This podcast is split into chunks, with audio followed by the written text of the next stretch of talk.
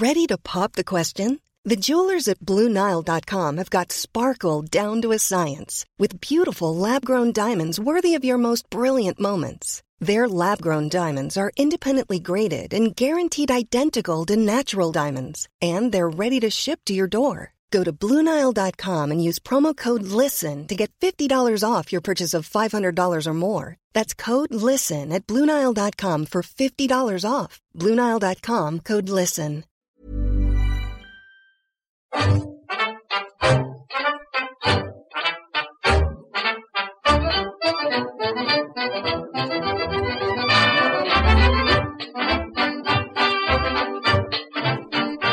Muy buenas, amigas y amigos. Bienvenidas y bienvenidos una semana más al podcast Reload, programa sobre videojuegos que hacemos desde anightgames.com.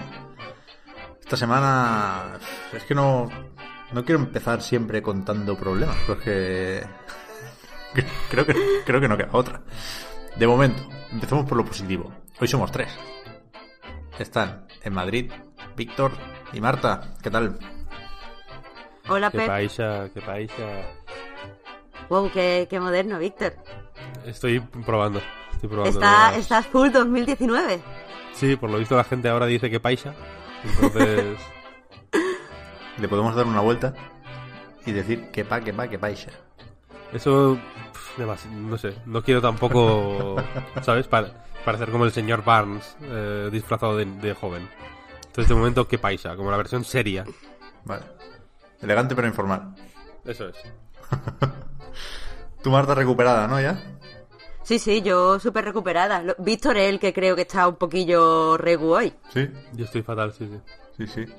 Esta semana, joder. O sea, la semana que viene eres tú, Pep. Ya, ya. Espero ya. que lo sepas. Bueno, yo bastante tengo ya con lo mío también, porque eso iba a decir que esta semana solo has cumplido tú, Marta, con el directo, porque Víctor está malo y yo estoy en paradero desconocido. No, no estoy en Barcelona, estoy... Es una tontería Estás hacer- en- hacerme misterioso. en, ¿eh? en Europa, en, estás mm, de viaje por el mundo. Bueno, de viaje tampoco, pero sí, sí que me toca estar aquí y además estoy a cargo del niño. Está por aquí, está- no le falta de nada, ¿eh? está controlado, está todo bien. Cero bad parenting en este podcast, pero a lo mejor se escucha de, de fondo en algún momento. Con lo cual, eso de las tres horas hay que empezar a, a, corre- a corregirlo. Hoy, hoy tengo que hacer un programa directo, cargado de información, cargado de opinión, pero eh, con, con pocos rollos. A ver si, si lo podemos ver, lo conseguir. bueno es que tampoco hay muchas muchas noticias. O sea, si tenemos Ya. que hacer un programa por debajo de las tres horas, este es el mejor día porque hay pocas noticias en realidad y Ya. porque tenemos poquitos juegos. Porque como habéis estado malos, pues la única que estaba jugando era yo. Pues sí. Es una, alguien en el Twitter, no recuerdo quién, así que si estás escuchando esto, eh, discúlpame. eh, preguntaba en plan, ponía en plan una pregunta para el podcast, me- a, a- a mí personalmente, porque puse que estaba mal o no sé qué. Eh, me ponía, ¿y cuando, cuando estáis enfermos os apetece jugar? Y a mí normalmente sí. O, o lo he hecho alguna vez, pero esta, esta vez no. O sea, no me ha apetecido jugar a nada. He estado apático, tirado eh, por las esquinas.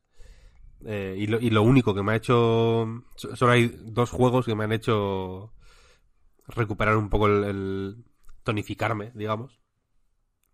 Eh, que han sido Ninja Kid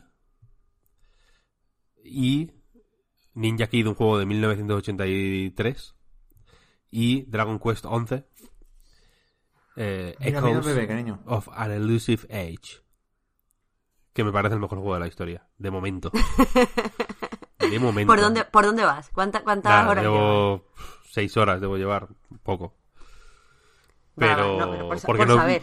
porque no- o sea, he jugado mucho a hablar con, por ejemplo, yo en los RPGs nunca hablo con casi nadie. Me da igual la gente, doy por supuesto que la gente es, me van a decir tonterías, no, suelen, suelen decirte mierdecicas, no, casi nunca en los JRPG hay muchos personajes que te dicen eh, flavor text sin ningún tipo de, de relevancia para la pa- para la, la, la- la historia global, ¿no? Pero en el Dragon Quest estoy hablando con todo el mundo. Y me está enterneciendo mucho. Yo supongo que porque estoy con las defensas bajas, digamos. Eh, pero me enternece mucho todo en este juego. Pero que no, no es por las defensas, es que, es que el juego es muy, muy cálido y ejemplo, muy tiernito. Al principio del juego, cuando, cuando te vas del pueblo, vaya. no, esto en- que me disculpe la gente, pero entiendo que no es un spoiler, ¿no? Hay más pueblos aparte del primero. Molaría mucho que, fu- que fuera todo el juego ahí, en plan 150 horas en cuatro casas, pero hay más pueblos, ¿no? Entonces cuando te vas del pueblo, que va la chica gema esta, y te da como un... eh, un colgante, ¿no? Una, no sé cómo se llama. Y te dicen, en plan, llévalo contigo, tal, no, sé cuál. Y cuando me lo dio pensé, lo voy a llevar en el, en el jefe final lo voy a llevar puesto. Bueno, Igual, igual hay, igual hay algo que todavía no sé y que, y que realmente al final es decisivo. Pero me enterneció tanto. Ya digo, me está enterneciendo muchísimo el, el juego, en general. Y pensaba jugarlo en 2D, pero lo estoy jugando en 3D. Esto también es un progreso. Es un, pro- supongo que es un progreso, vaya. Ya. Y nada, así que no sé, a vosotros, Marta, Pep, ¿jugáis cuando estáis eh, en modo pachuchez? yo normalmente sí, pero me ha pasado como, como a ti. Esta vez estaba súper, súper, súper cansada. O sea, hace como el resfriado que más cansada estaba. No, hay un día en concreto que ni siquiera me levanté de la cama. Y lo único que he hecho es ponerme podcast en el altavoz y mirar así al techo pensando como, venga, por favor, llámame pronto. Y no he jugado nada, pero normalmente es lo único que hago cuando estoy mala. Juego y juego además a cosas conocidas, no a cosas nuevas como que tenga que aprender y a meterme en el juego nuevo y las nuevas mecánicas y todo esto, sino que juego a juegos que ya tengo súper trillados para reconfortarme, creo yo. Yo normalmente eh, business as usual. Estás viendo que mantengo lo del 20% de podcast en inglés, ¿eh? Estamos intentando cazar publicidad de Magic English. Pero, pero sí, yo juego normal cuando estoy enfermo. Supongo que me enfado un poco más, si cabe. No me enfadaba, porque ahora ya no me enfado cuando juego, he cambiado. Pero sí, sí, no, no me afecta en ese sentido. Del Dragon Quest, es que me sabe mal no hablar, porque, coño, ya que le dediqué 90 o ciento y pico de horas este verano, pues aprovecharlas un poco aquí, ¿no? Pero, pero es que no quiero quitarle las ganas a nadie, porque yo no lo disfruté muchísimo. En parte, lo hablábamos ahora antes de empezar. Eh, decía Marta, ¿por qué jugaste obligado? Supongo que hay algo de eso. Pero también te digo, dos cosas, Víctor. Primero, que no has llegado a la chapa. Ya llegará. Ya, ya llegará. Esto es un JRPG. El primer pueblo nos, nos gusta y nos enternece a todos. Pero, segundo, eh, lo del amuleto yo lo hice, curiosamente también. Porque eh, abro aquí mi corazón y mira que soy yo la persona menos romántica del mundo. Yo a mi muñeco le puse Pep. No, siempre me cuesta elegir nombres para los personajes. En el Link's Awakening, por ejemplo, he dejado claro, Link. claro, claro. Evidentemente es Link. Y la muchacha se llama Gemma, como mi mujer. Entonces me hizo ¡Ay, gracia. Me pareció muy bonito y hice lo del amuleto por eso. Sí, sí, sí, sí. Pero una cosa, esto ya os lo tengo que preguntar. ¿Vosotros no tenéis un nombre estándar que le ponéis a todos los personajes cuando podéis cambiar de, de nombre? Porque yo tengo un nombre que le pongo a todos los personajes, ya, ya sea el tipo del persona o la tía de no sé qué. Yo a todos los personajes le pongo el mismo nombre. ¿Vosotros no hacéis eso? No. Joder. No, yo tampoco, yo tampoco. Yo, pues yo creía que eso era algo como que estaba muy extendido. Qué va, qué va, qué va, qué va. Yo suelo poner. eh, o el- si el personaje es famoso, digamos. Famoso. ¿no? si es eh, Willy Rex. No. Pero si es, si es un Zelda, por ejemplo, le dejo el link.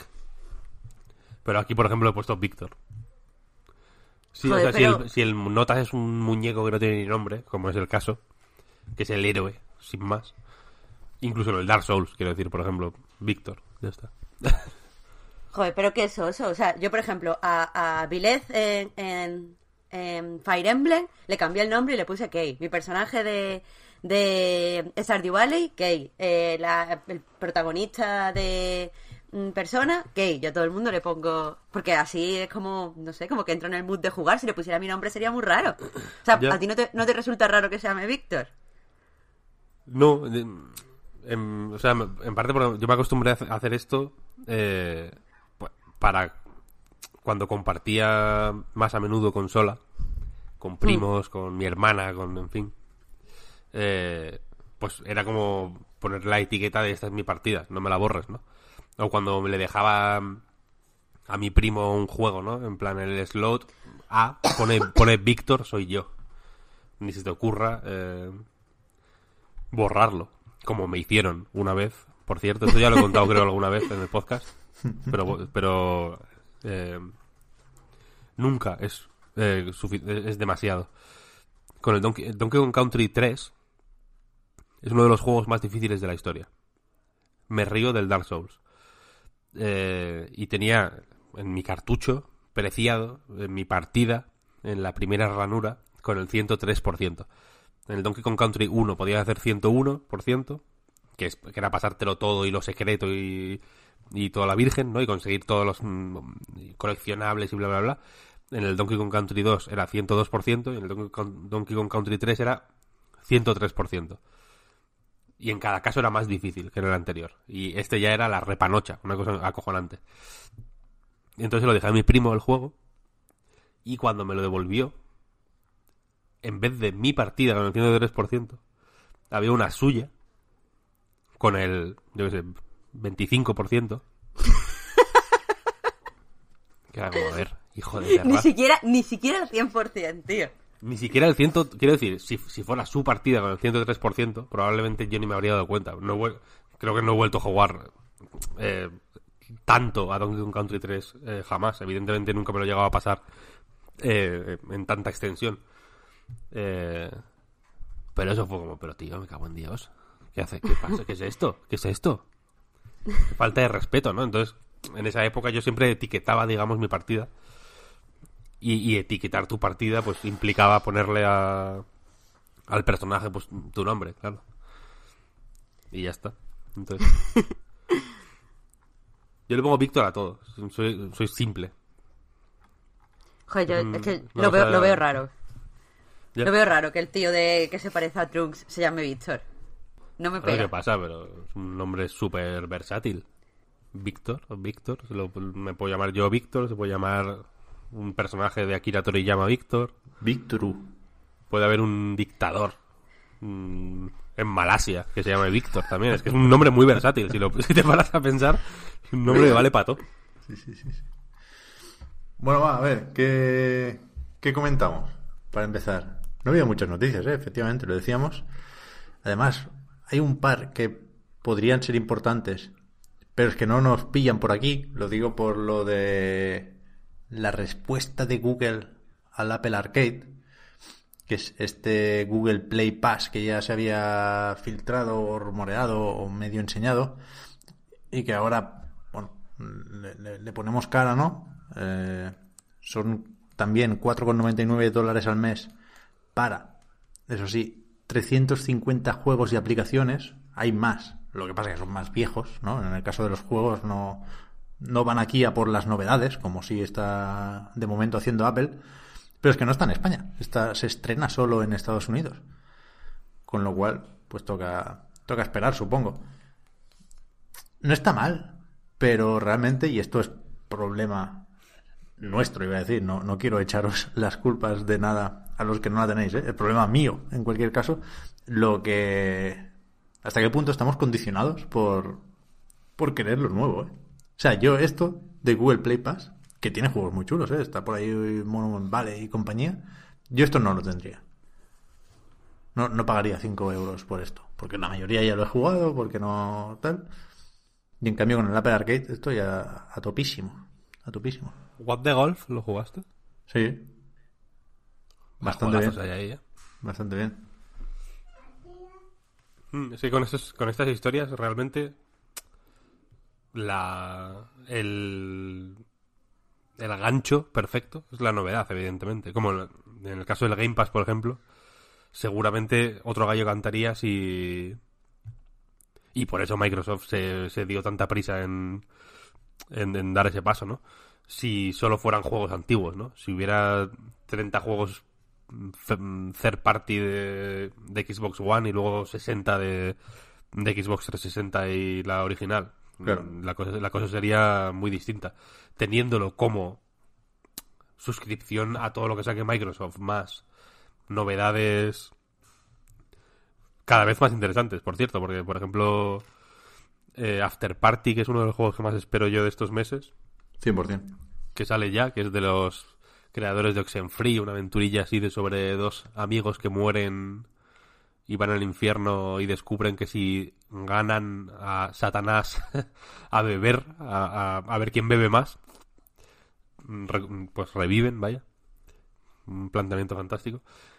Este juego mm, lo anunciaron para Game Pass, es como, ah, mira, me merece la pena. y encima creo que están teniendo buen ojo con anunciar novedades para Game Pass con suficiente tiempo, pero no con demasiado tiempo, ¿sabes?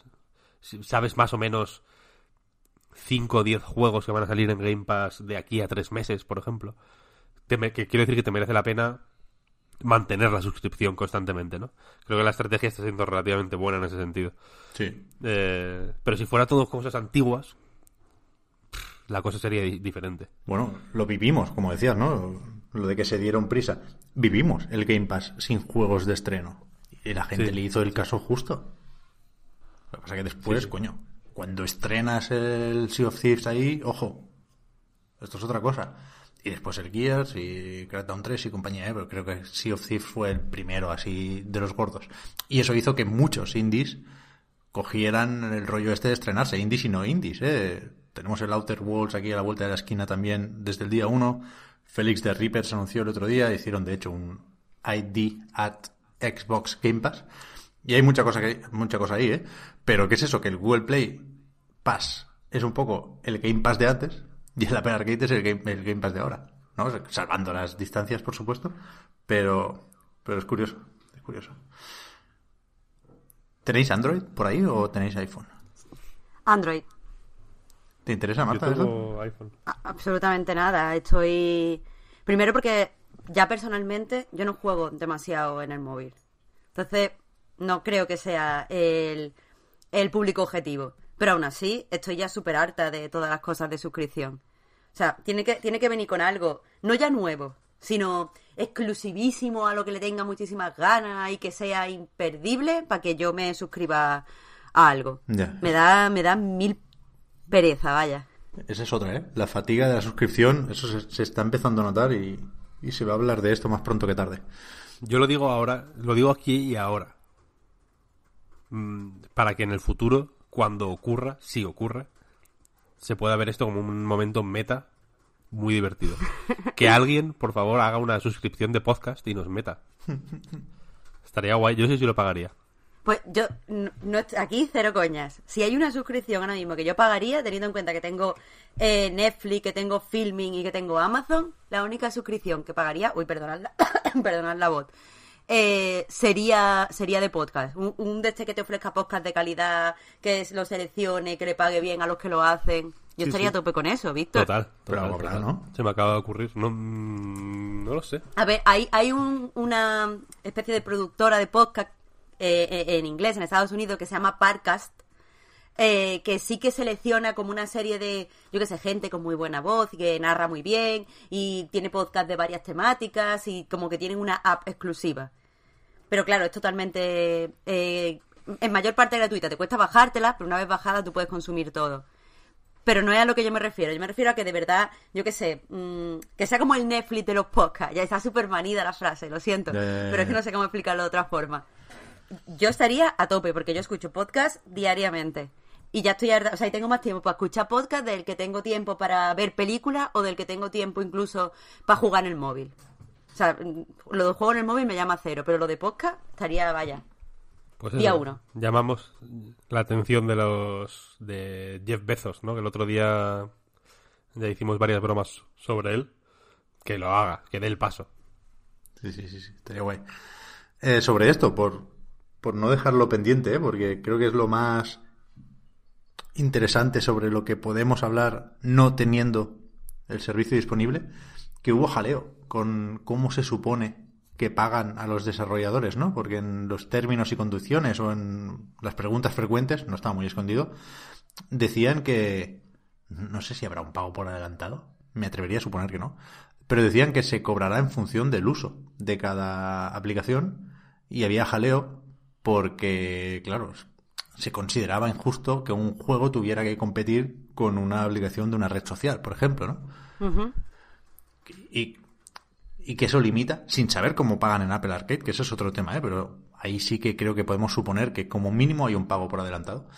Pero claro, eso limita el tipo de juego que puedes hacer. Si sabes que vas a cobrar en función de el engagement, el enganche, pues lo vas a hacer cabroncete, con, con trampitas.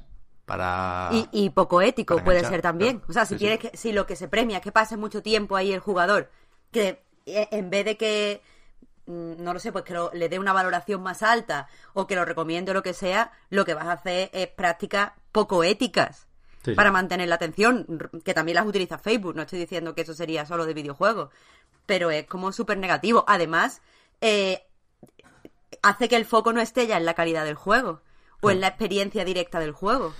Eso Claro, es hay- una mierda como un coco.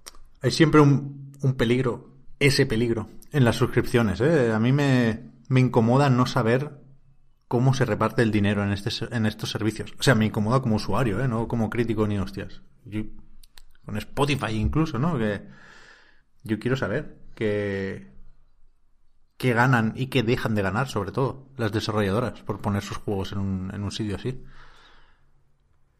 Es que también en los videojuegos es un poco, creo, diferente. O sea, eh, creo que no, no nos incomoda más o hace que nos lo preguntemos más, porque en los videojuegos todo funciona diferente a cómo funciona en la música o cómo funciona en la en, en el cine o en la serie. Porque al fin y al cabo, Netflix, ¿qué hace? Pues compra los derechos de emisión, que es algo que desde los o sea, desde que empezaron la serie en los años 60 ya existe.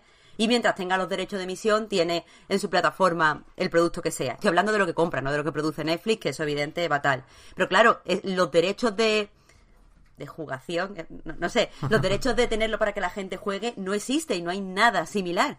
Es verdad que se le tendría que pagar directamente a, a los desarrolladores o al publisher. Mm, Es que el problema en realidad no es Pep si, ese, si se está pagando bien, si se está pagando mal, si no sé qué. El problema es que los videojuegos, con todo lo se supone moderno y futuro y no sé qué y no sé cuánto que se supone que son, no están preparados para que existan plataformas de streaming porque no existen cosas como esto, como los derechos de emisión o los derechos de reproducción que, que existen, por ejemplo, para Spotify, ya que lo decía, para hacerlo en la radio desde hace 300 millones de años. Bueno, pero cosas similares sí hay, que también tienen sus problemas. ¿eh? Ahora están los, no recuerdo el nombre de la desarrolladora, Frogware o algo así, los de Frogware, Sherlock Holmes, que les han quitado los de Focus, eh, los juegos de las plataformas digitales, porque se ve que ha, ha caducado el acuerdo de, de- de distribución y no está claro quién tiene ahora derecho a vender los juegos, o sí está claro, pero no se los quieren devolver. Mm, No, no leí todo el comunicado, pero vamos, jaleos con los derechos de distribución y compañía hay. Yo hablaba más con, con el tema del formato, ¿no? Una serie, una película, un disco puede durar un poco más, un poco menos, más episodios, más canciones, pero están más o menos en el mismo saco casi todos, ¿no? Un juego es un lienzo en blanco en ese sentido. Tú puedes hacer un Sayonara Wild Hearts de una horita o puedes hacer un Candy Crush que miras por encima del hombro y ves que la persona que tienes al lado va por el- la pantalla 5300, ¿sabes? Sí, holy shit. Pero, o sea, no podemos. Entiendo, entiendo lo que dice, pero mm, no creo que el tiempo que le estés dedicando debería tenerse en cuenta para este tipo de cosas, igual que no se deberían de tener en cuenta para ponerlo a la venta. Porque entonces, ¿qué estamos diciendo? Que un juego, si puedes dedicarle 900 horas, tiene que costar mucho más, porque tiene que estar como, entre comillas, ponderado, con un juego que cueste 5 horas. Ah, no, no, no, yo, o sea, yo no quiero eso, pero es, es lo que propone Google a la hora de pagar, parece. Sí, bueno, yo, yo pensaba que estaba, o sea, que era el tiempo que estaba jugando el jugador dentro de lo que dura la experiencia, ¿no? Ah, no, no, no, yo creo que no, ¿eh? O sea, la gente se Ah, que la experiencia no cuenta. La gente no quería competir con apps de, del tiempo, de dar el tiempo, de, de decirte si va a llover o no. Claro, es que Google... O sea, entonces, donde lo he leído, lo, lo he entendido mal, creo. Vale, vale, eso, eso es todavía muchísimo peor. Vale, pues es- está mal. Google se ve que no, le ha dado un pens- no ha pensado eso. La cuestión es esa, que si... que si a un juego le dedicas una hora al día, por ejemplo, y tienes una aplicación... mm, No es el caso, pero bueno, Twitter, por ejemplo, o algo similar, que le dediques 10 minutitos cada media hora, ¿sabes? Porque Claro. te metas y lo mires y lo mires y, y- y- y minuto a minuto, digamos, que parece que no, pero al final acabas usando... Eso es la hostia. eh, en Android creo que hay una herramienta similar, pero bueno, en el iPhone creo que lo metieron lo- hace poco, ¿no? Lo de la... eh, no, no sé cómo se llama, que te, que te mira como a qué... Te, te pone a qué eh, aplicaciones has, eh, has entrado más, cuánto tiempo has dedicado a cada una, tal, no sé, no sé igual. Y es una tontería, pero eso, cosas como Twitter, que puede dar la sensación de que le dedicas poco tiempo, eh, por muy poco tiempo que creas que le dedicas, es acojonante la de horas que, que echas ahí semanalmente.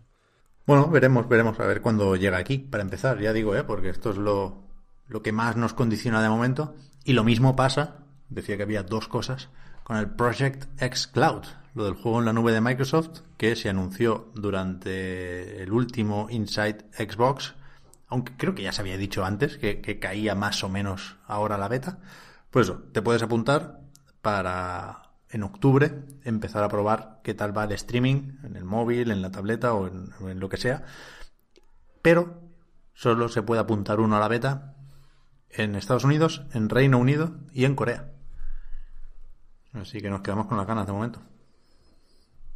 ¿Del norte o del sur? Hombre, me atrevería a suponer que del sur, ¿no? Bueno, pregunto. ya, no sé. A lo mejor les da por el Sea of Thieves a, a los del norte. No, todo puede pasar. No se sabe, no se sabe. Eh, iba a decir algo. Ah, sí, sí, sí, sí. Uf, es que no sé si decirlo porque es, es una de esas trampas, que no sé si, si, si al meterme ahí vamos a estar una hora hablando de algo, pero, pero creo que no. Que leí ayer, esto viene porque pensando en el Apple Arcade, yo sigo jugando al Greenstone, al puzzle este de Capybara o de Capi. Y ayer leí que Nathan Vela, uno de los fundadores del estudio, se pira después de 14 años ahí y no sé hasta qué punto es importante esto de cara a sus próximos juegos, ya lo veremos, pero sí que el tío era una de las caras más visibles del, del mundo independiente, presentaba los, los IGF muchas veces y todo, y ahí en, Canadá era, era uno de esos aglutinadores, un tío muy carismático, no sé, me cae muy bien. Y, y eso, anunciando ese cambio de rumbo, no se sabe dónde irá, pero se, se muda, daba a entender, vaya. Eh, un montón de respuestas de, hostia, no va a ser lo mismo la escena en Toronto, creo que es. Así que, vamos, creo que tendrá implicaciones. Y no sé dónde puede ir. Yo me, me lo imagino, es un perfil muy de Camposanto, aquí con mis apuestas locas, ¿eh? que ya me dirás tú. Pero, pero no sé dónde puede ir. Ya, habrá que ver, habrá que ver. Ya, Ayer me sorprendió la noticia, la vi por la noche. Que creo que salió por la noche en realidad. La noche aquí en, en España, vaya. Y sí, sí, sí, sorprendente. A ver, que, es- que empezaron con el Sword and Sword y todo, ¿eh? que es un fin de ciclo interesante. Yo creo que podemos ir con The Last of Us, Ah, por fin. parte 2. Creo que es la primera vez que en algún material de Sony o de PlayStation España leo parte 2 y no part 2. ¿Sabes? O sea, ya Ah, el, en el- español. El logo en la carátula ya está traducido, lo de parte 2. No sé si lo estaba hasta ahora. Pero yo voy a decir parte 2. Me gusta mucho mezclar el English. Eh, en el State of Play del otro día lo vimos. Podemos pararnos en otras cosas del State of Play en realidad, ¿eh? Porque... No, el- no, ya ahí. Bueno, Pero ya, del, dicho, ya has dicho de la sofá, ya tenemos del- que ir. del Humanity, Marta, ¿no quieres hablar? Ay, Dios. Sí, pero primero quiero hablar de, de las sofás. Hablamos Fer. primero Yo de las tengo, yo tengo un hot take. Uf, a los hot takes hay que dejarle paso. Hot take. Del State of Play porque eh, empezó, ca- casi empezó con, con eso. Eh, que es que los personajes femeninos con nariz grande son el nuevo la nueva señal de madurez en los videojuegos. Los juegos, cuanto más maduros, el otro, no sé si fue, no sé cuándo fue, en el podcast pasado o hace dos, eh, hablaba de que el Call of Duty ahora se supone que tiene una historia madura, ¿no? Y en el State of Play se confirmó porque hay un personaje femenino con la nariz grande. como en The Last of Us 2. Yo eh, anticipo que la, nariz grande en las mujeres virtuales va a ser usada hasta la saciedad como señal de madurez. ¿Sabes? No hace falta que esta mujer, por lo demás, perfectamente estándar, tenga además la nariz estándar, ¿no? Tiene que ser un poco más grande de lo, de lo- de, lo- de- de- una media aritmética que hemos sacado. Y en y, y tiene algún tipo de papel protagonista además en el Call of Duty, ¿no? Eh, y ya está, que me pareció guay, porque luego al final el juego va a ser una puta chusta. ¿Qué Tengo yo la sensación. Sí, sí, sí. ¿Qué va a ser? La historia, la historia, yo, yo creo que el- el- la madurez. Lo que quiero decir con todo esto es que la madurez de, de la historia del Call of Duty Modern Warfare es la nariz de esa señora y ya. Pero, o sea, ¿aceptas réplicas a tu hot take? ¿O Sí, sí, que- no, no, no, no, los hot takes son para, para- tiene que venir otro hot take. Esto es un tenis de hot takes.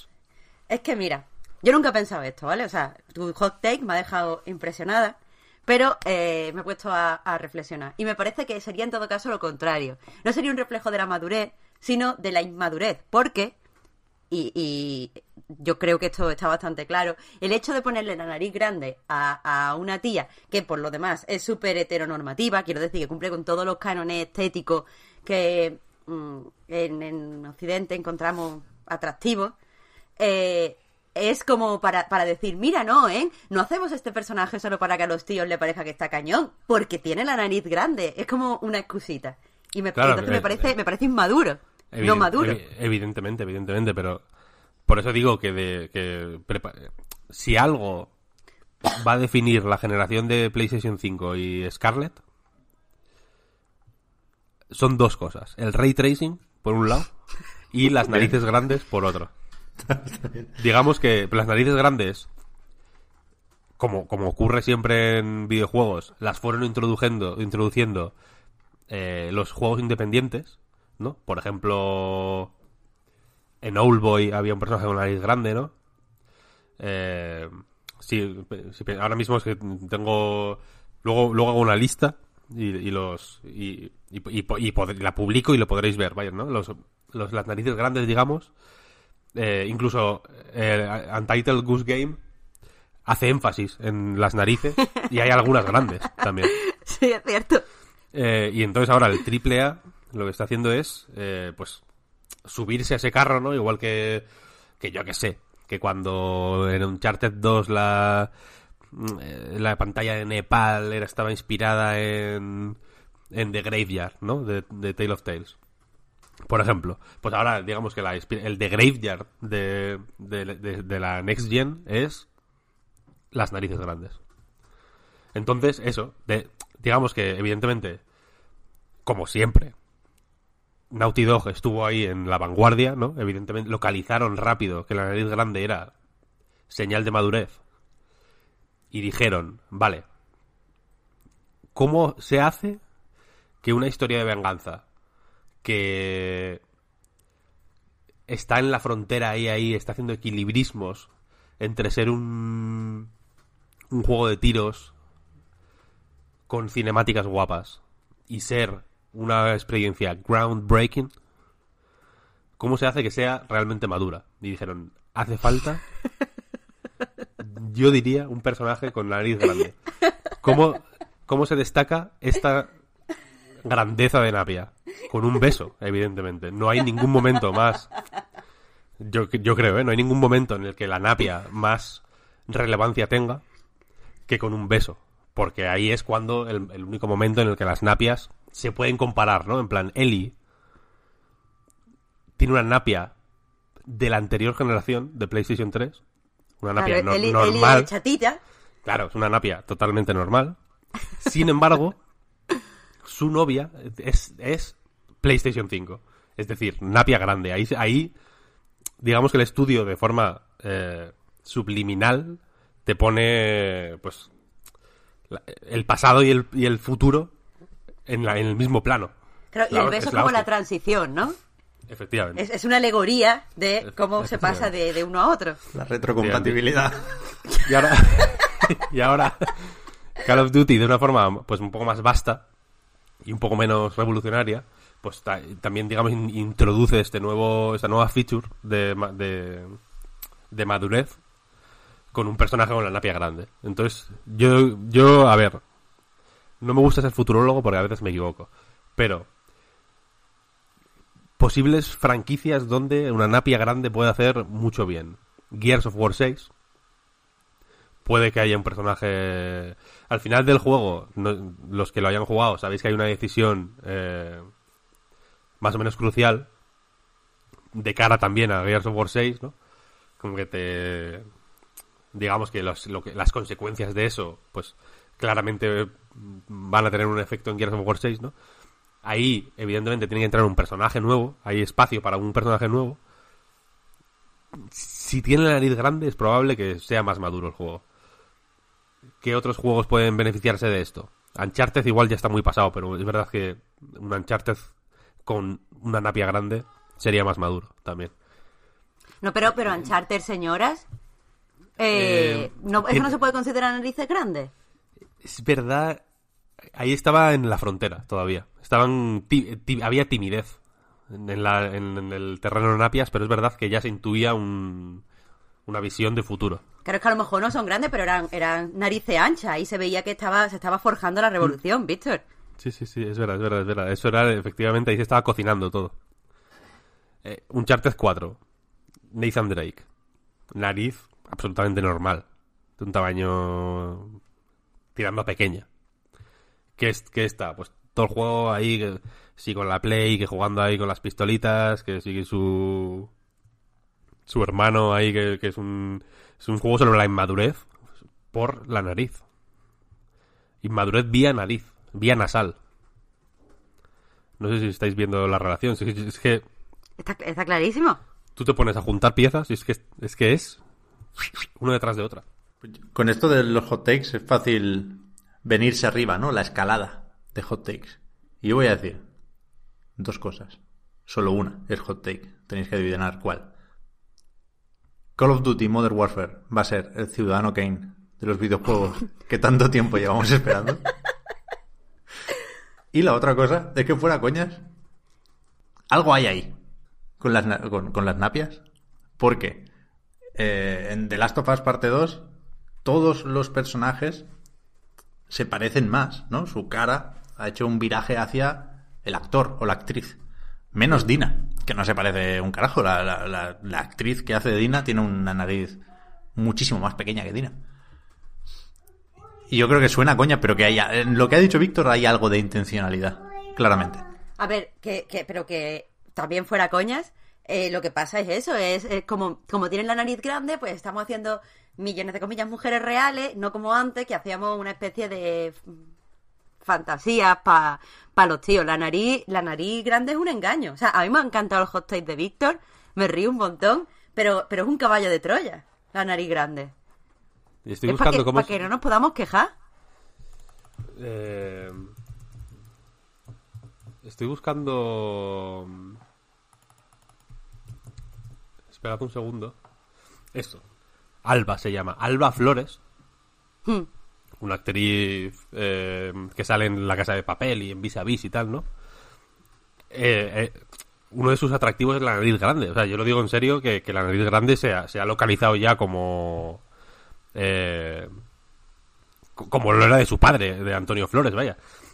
Se ha localizado como punto de, de realidad, ¿no? De- como una varianza poco molesta, ¿no? Porque igual de pronto eh, meter un personaje gordo, de pronto, por ejemplo, es mucho más eh, violento, ¿no? Para, para en general, ¿no? Si de pronto la novia de Ellie, por ejemplo, pesara 150 kilos, sería mucho más violento para aunque aunque aunque el objetivo último fuera el mismo es decir crear personajes más mm, más variados y que reflejen de alguna manera la pues la la variedad de morfologías que tiene el, el ser humano real no que entiendo que es lo que quiere cualquier juego intente tener un corte más o menos realista.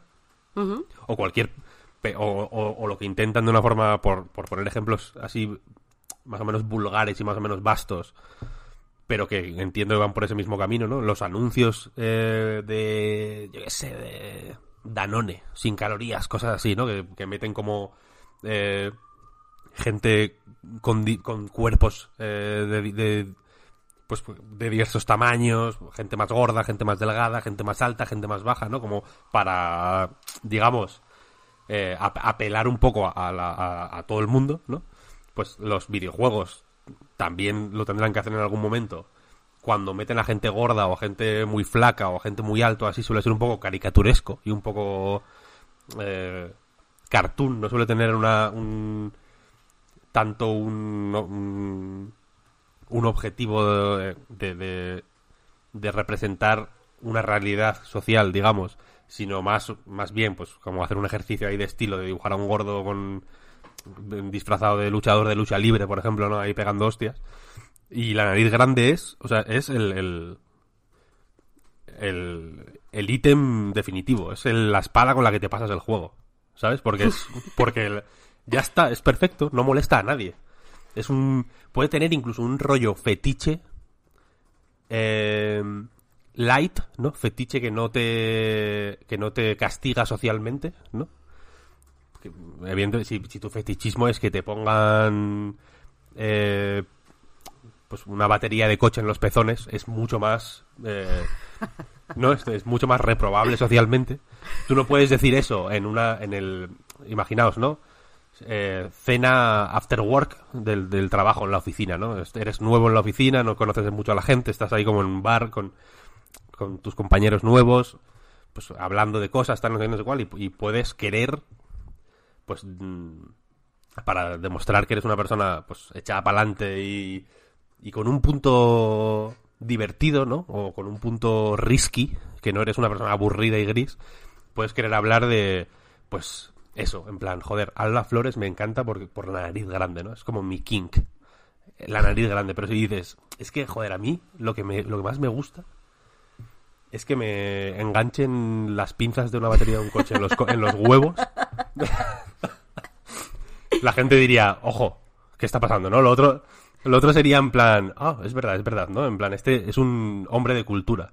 Es una persona que va más allá de los estereotipos más básicos, ¿no? Y, y sin embargo, está utilizando esta poción, eh, esta poción curi todo, que te cura el veneno y te pone la vida al máximo, que es la nariz grande.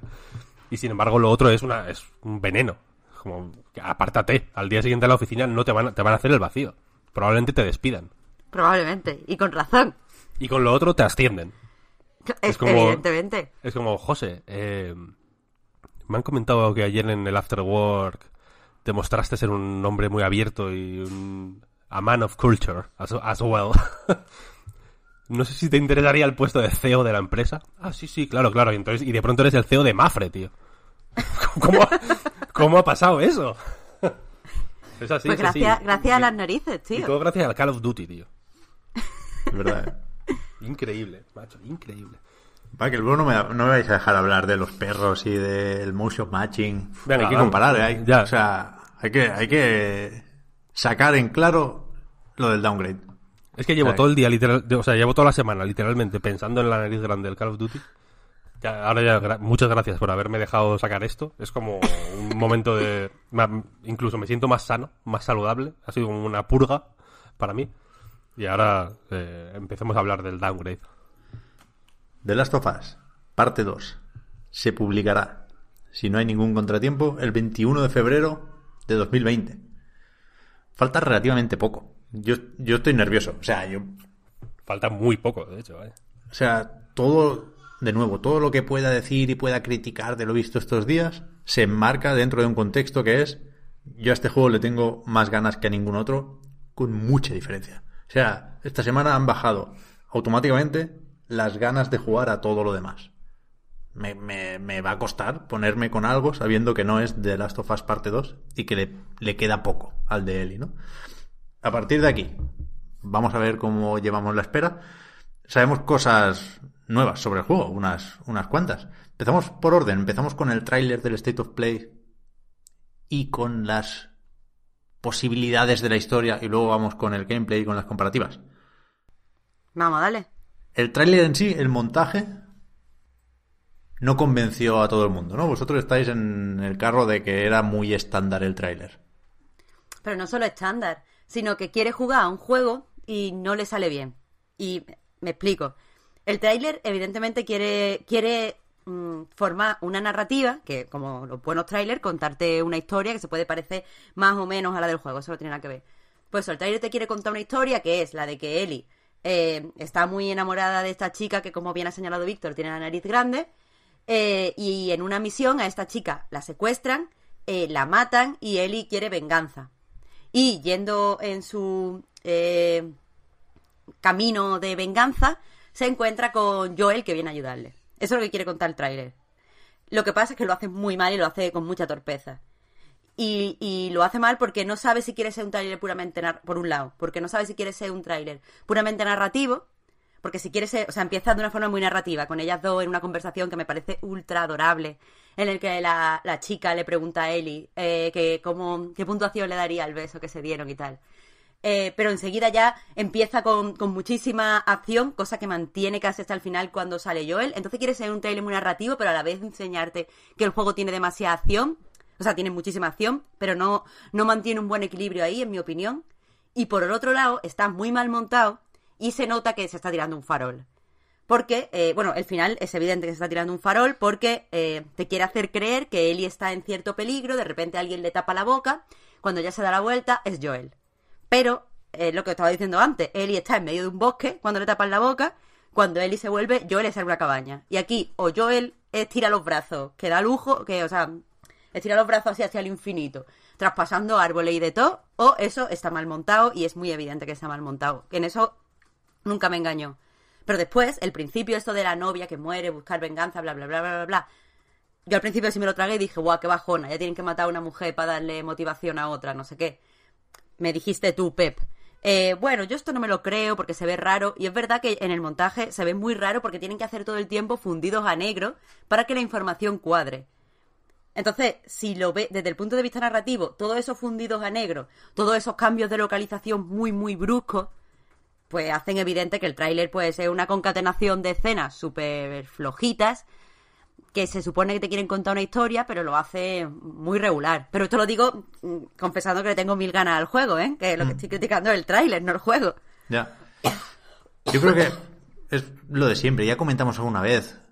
Creo que también con Sony, con el tráiler de Death Stranding, que justamente sirvió para anunciar la fecha. Es un tipo de tráiler muy concreto, que es el de resérvalo ya.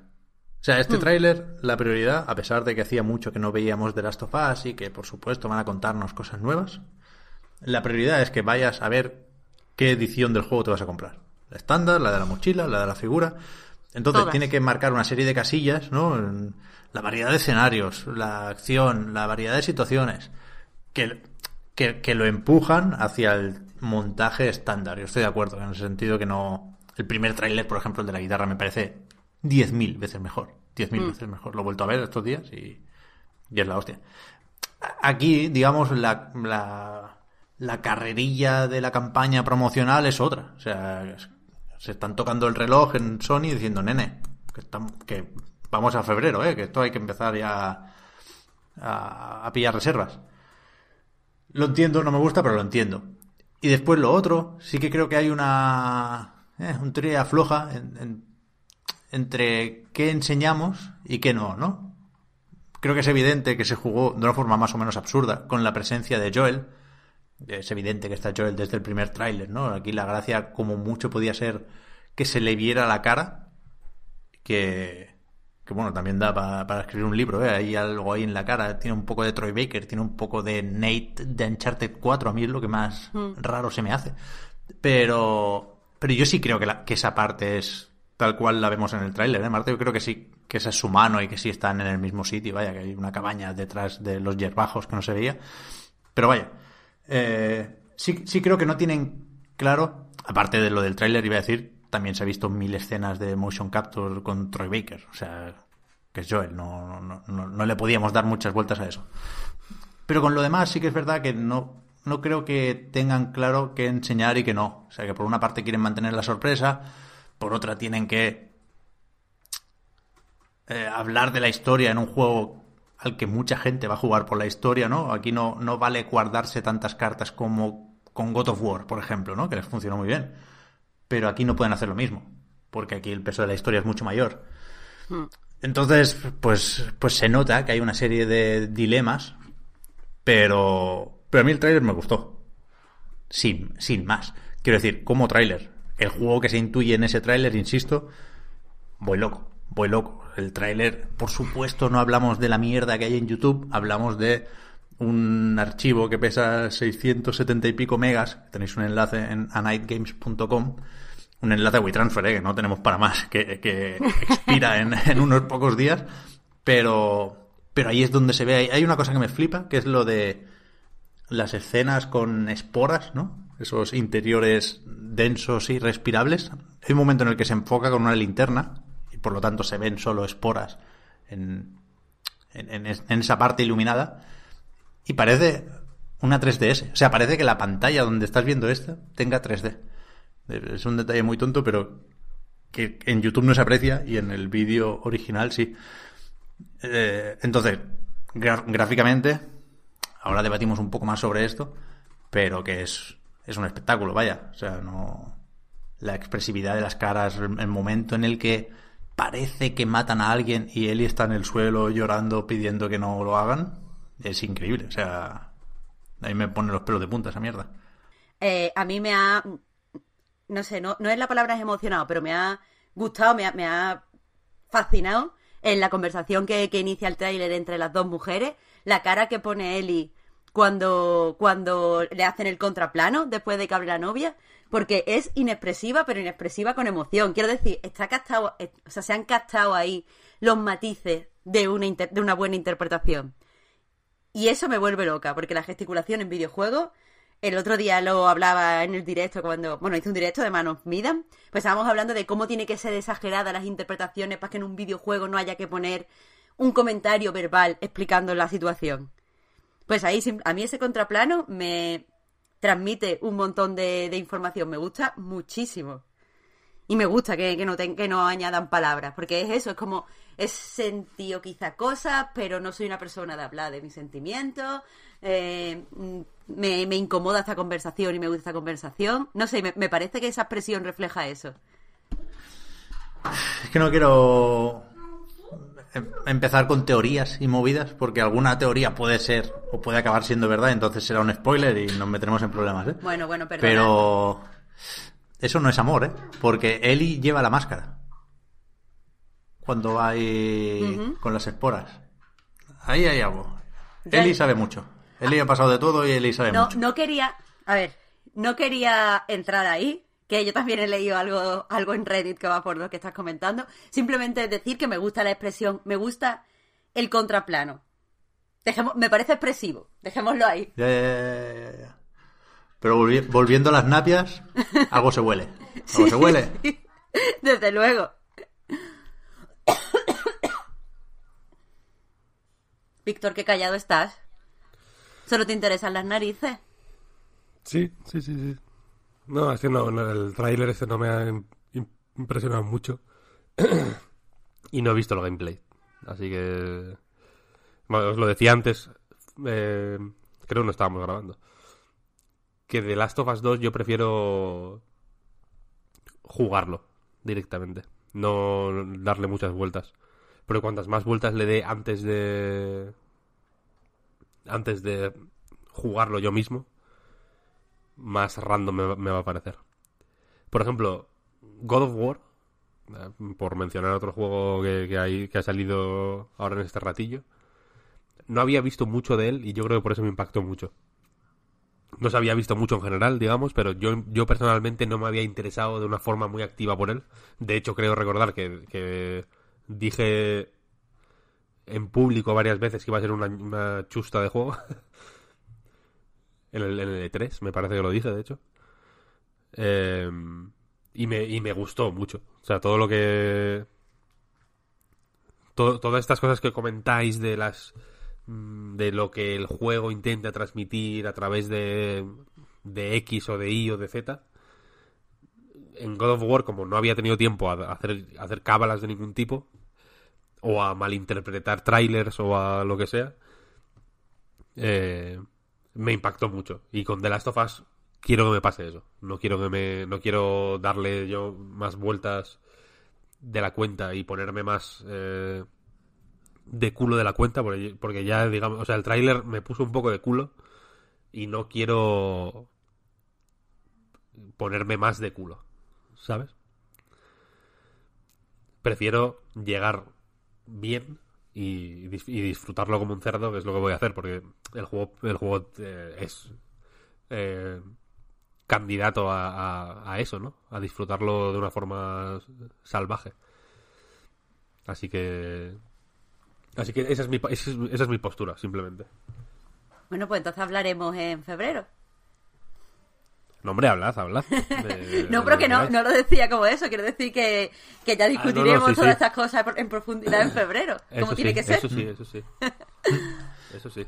De momento, podemos saltar un par de días e irnos al 26 de septiembre, que fue el Outbreak Day, por aquello de que en el juego es cuando empieza la infección de, del cordíceps, y hablar del, del gameplay o de los avances. Se pudo probar el juego en Los Ángeles durante un par de horitas, había una primera demo que parecía sacada de lo que parece, todo, todo parece, no sé cuánto será, del prólogo, ¿no? En la nieve, con los caballos, con Dina y con Ellie, eh, que nos que esa es la parte de la historia que creo que más o menos hemos dicho lo que había que decir.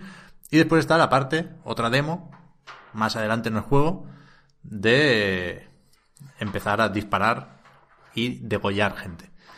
Que esa es la que nos sirve, aparte de para ver pues todo ese sistema de sigilo y ese sistema de movimiento más ágil, porque ahora Eli puede saltar, ahora puede reptar y puede esconderse de varias formas más para contrarrestar esto, los enemigos tienen a perros que te van olisqueando.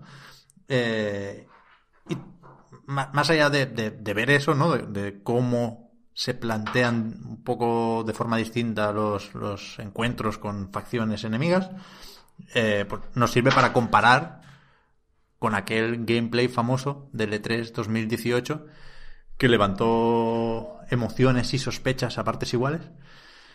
Y, es que es, difícil hablar de downgrade porque es difícil medir bien, ¿no? A veces, si lo criticas mucho, parece que estés siendo demasiado duro porque el desarrollo del videojuego es así. Y si, si eres demasiado precavido, parece que con este juego no quieras criticar. Yo estoy ahí, ahí. O sea, me sorprendió, eso sí lo tengo claro, ¿eh? Me sorprendió menos lo que vi esta semana que lo que se vio el año pasado. Ese sería el resumen, ¿no? ¿Por qué me sorprendió menos? Ahí es donde tengo que investigar un poco más.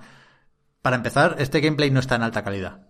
Bueno, lo, tendrán los que fueron a la presentación, ¿no? Y Sony se lo mandó, pero digamos, eso es un, un roll un vídeo de esos que la editora da el mismo para todo el mundo y que hay que editar y hablar encima. Y a veces se filtra, pero en este caso creo que no se ha filtrado. Yo estuve ayer un buen rato buscando por los internets, pidiendo favores a la gente y no tengo ese tráiler, no lo he visto. Con lo cual, eh, es que, en serio, la diferencia es gorda. Sobre todo cuando vas a buscar detalle, ¿no? Pero sí es verdad que parece que hay habitaciones más vacías, sí es verdad que algunas animaciones, siendo increíbles las animaciones, yo creo que las mejores que hemos visto en un videojuego y ahora creo que sí podemos decirlo porque esa parte sí la ha jugado gente, pues aún así en algún momento parecen animaciones de videojuego, ¿no? Que el año pasado no, eh, aquello era una cosa de no creérselo el cómo fluía. Y después está el tema que creo que es el gran melón del posible downgrade, que es el de la interacción con los escenarios, ¿no? En, el tráiler del E3 había esa escena final con el enemigo Tocho, que aparece brevemente en el tráiler, pero no, no se ha jugado el que va con el, con el martillo, ¿no? Que va rompiendo cosas y va pegándole a la estantería y se caen todos los objetos. Esas microinteracciones, es verdad que hemos visto pocas en, en el gameplay y que no, no, no sé si estarán o no, habrá que verlo, pero desde luego no nos permiten descartar el downgrade, creo yo. dentro, insisto, de un contexto técnico que es completamente apabullante. Vaya, yo no, no me sale el quejarme de estos gráficos. Me sale el, como mucho el, el quejarme de la práctica del downgrade, ¿no? De, enseñar cosas que no están hechas. Pero sinceramente creo que, que es el mismo juego que vimos. Y que es sorprendente de una forma muy, muy, muy similar. Yo estoy a tope, vaya. O sea, no. No, no, no voy a hacer el mismo discurso sobre el downgrade aquí que con Watch Dogs. No porque uno sea Sony y el otro sea Ubisoft, sino porque Watch Dogs me parecía un juego distinto y este me parece el mismo juego, simplemente. Pero, o sea, que, me encanta que comente estas cosas porque a mí lo del downgrade es algo que no me importa tanto y que no le doy tanto peso, pero también tengo la sensación de que si, si aquí no le das tanta importancia y en otros juegos sí. No es tanto porque sea tan bien el mismo juego, sino porque creo que le pasa a todo el mundo que de las sofás lo vamos a jugar sí o sí. Quiero decir que aunque, aunque fuera más evidente el, el, el downgrade, lo vamos a jugar sí o sí. Es algo que, que vamos a hacerlo porque nos interesa ver la historia, porque queremos ver mm, qué pasa con Ellie, porque tal. Entonces, pues no. Ya, es que es, es complicado, es complicado. Pero. Pero no nos queda otra que esperar sí, sí podemos mal pensar, ¿no? No han enseñado la misma escena o no han enseñado cosas especialmente equivalentes, precisamente por eso, ¿no? Para que no se pueda comparar, no puedas hacer el vídeo poniendo una cosa al lado de otra. Aunque yo lo hice aquí, digamos, en, en privado, a veces hago estas mierdas. Me pongo el Premiere y, y compruebo cosas yo solo para quedarme tranquilo. Y ahí en el tráiler hay una animación que es cuando le disparan la flecha en el hombro y se cae para atrás y tal que, es, que esa animación es frame a frame, una animación que estaba en el E3 2018. Quiero decir, las, las cosas están ahí y las transiciones entre estar corriendo o desplazándote de una forma más o menos normal y activar una ejecución contextual, ¿no? Esto de pegarle un martillazo o, o clavarle la navajita, me parece increíble, vaya, me parece alucinante lo que están haciendo aquí con las animaciones. No sé, y después el, se ha hablado también, ¿no? De que se parece mucho al, al primero por, por la forma de jugar, por lo que plantea con, con esos encuentros. Pero es que, ¿qué van a hacer? Claro. Quiero decir, no creo que se pueda hacer mucho más si pretende ser realista, ¿no? Hasta cierto punto creo que se va a notar a la hora de jugar lo de poder saltar por una ventana, lo de poder esconderte debajo de un coche. Creo que, es, que ese tipo de, de acciones son las que las que tocan, ¿no? Porque decían desde Naughty Dog que aquí lo que se plantean es, vale, que puestos a hacerlo realista, vamos a intentar pensar en qué haría una persona normal con una destreza extrema a la hora de matar a otras personas, pero una persona normal en esta situación, ¿no? Pues a lo mejor se escondería debajo de un coche, tenemos que darle esa opción al jugador. Y ese son el tipo de cosas que yo creo que van a hacer que funcione aquella prueba del algodón de, hostia, después de jugar a The Last of Us parte 2, es difícil jugar al primero, ¿no? Porque no puedo saltar por una ventana. Entonces yo creo que, es, que ese son el tipo de novedades que cabía esperar a nivel jugable, vaya, no... No creo que se pudieran inventar muchísimo más.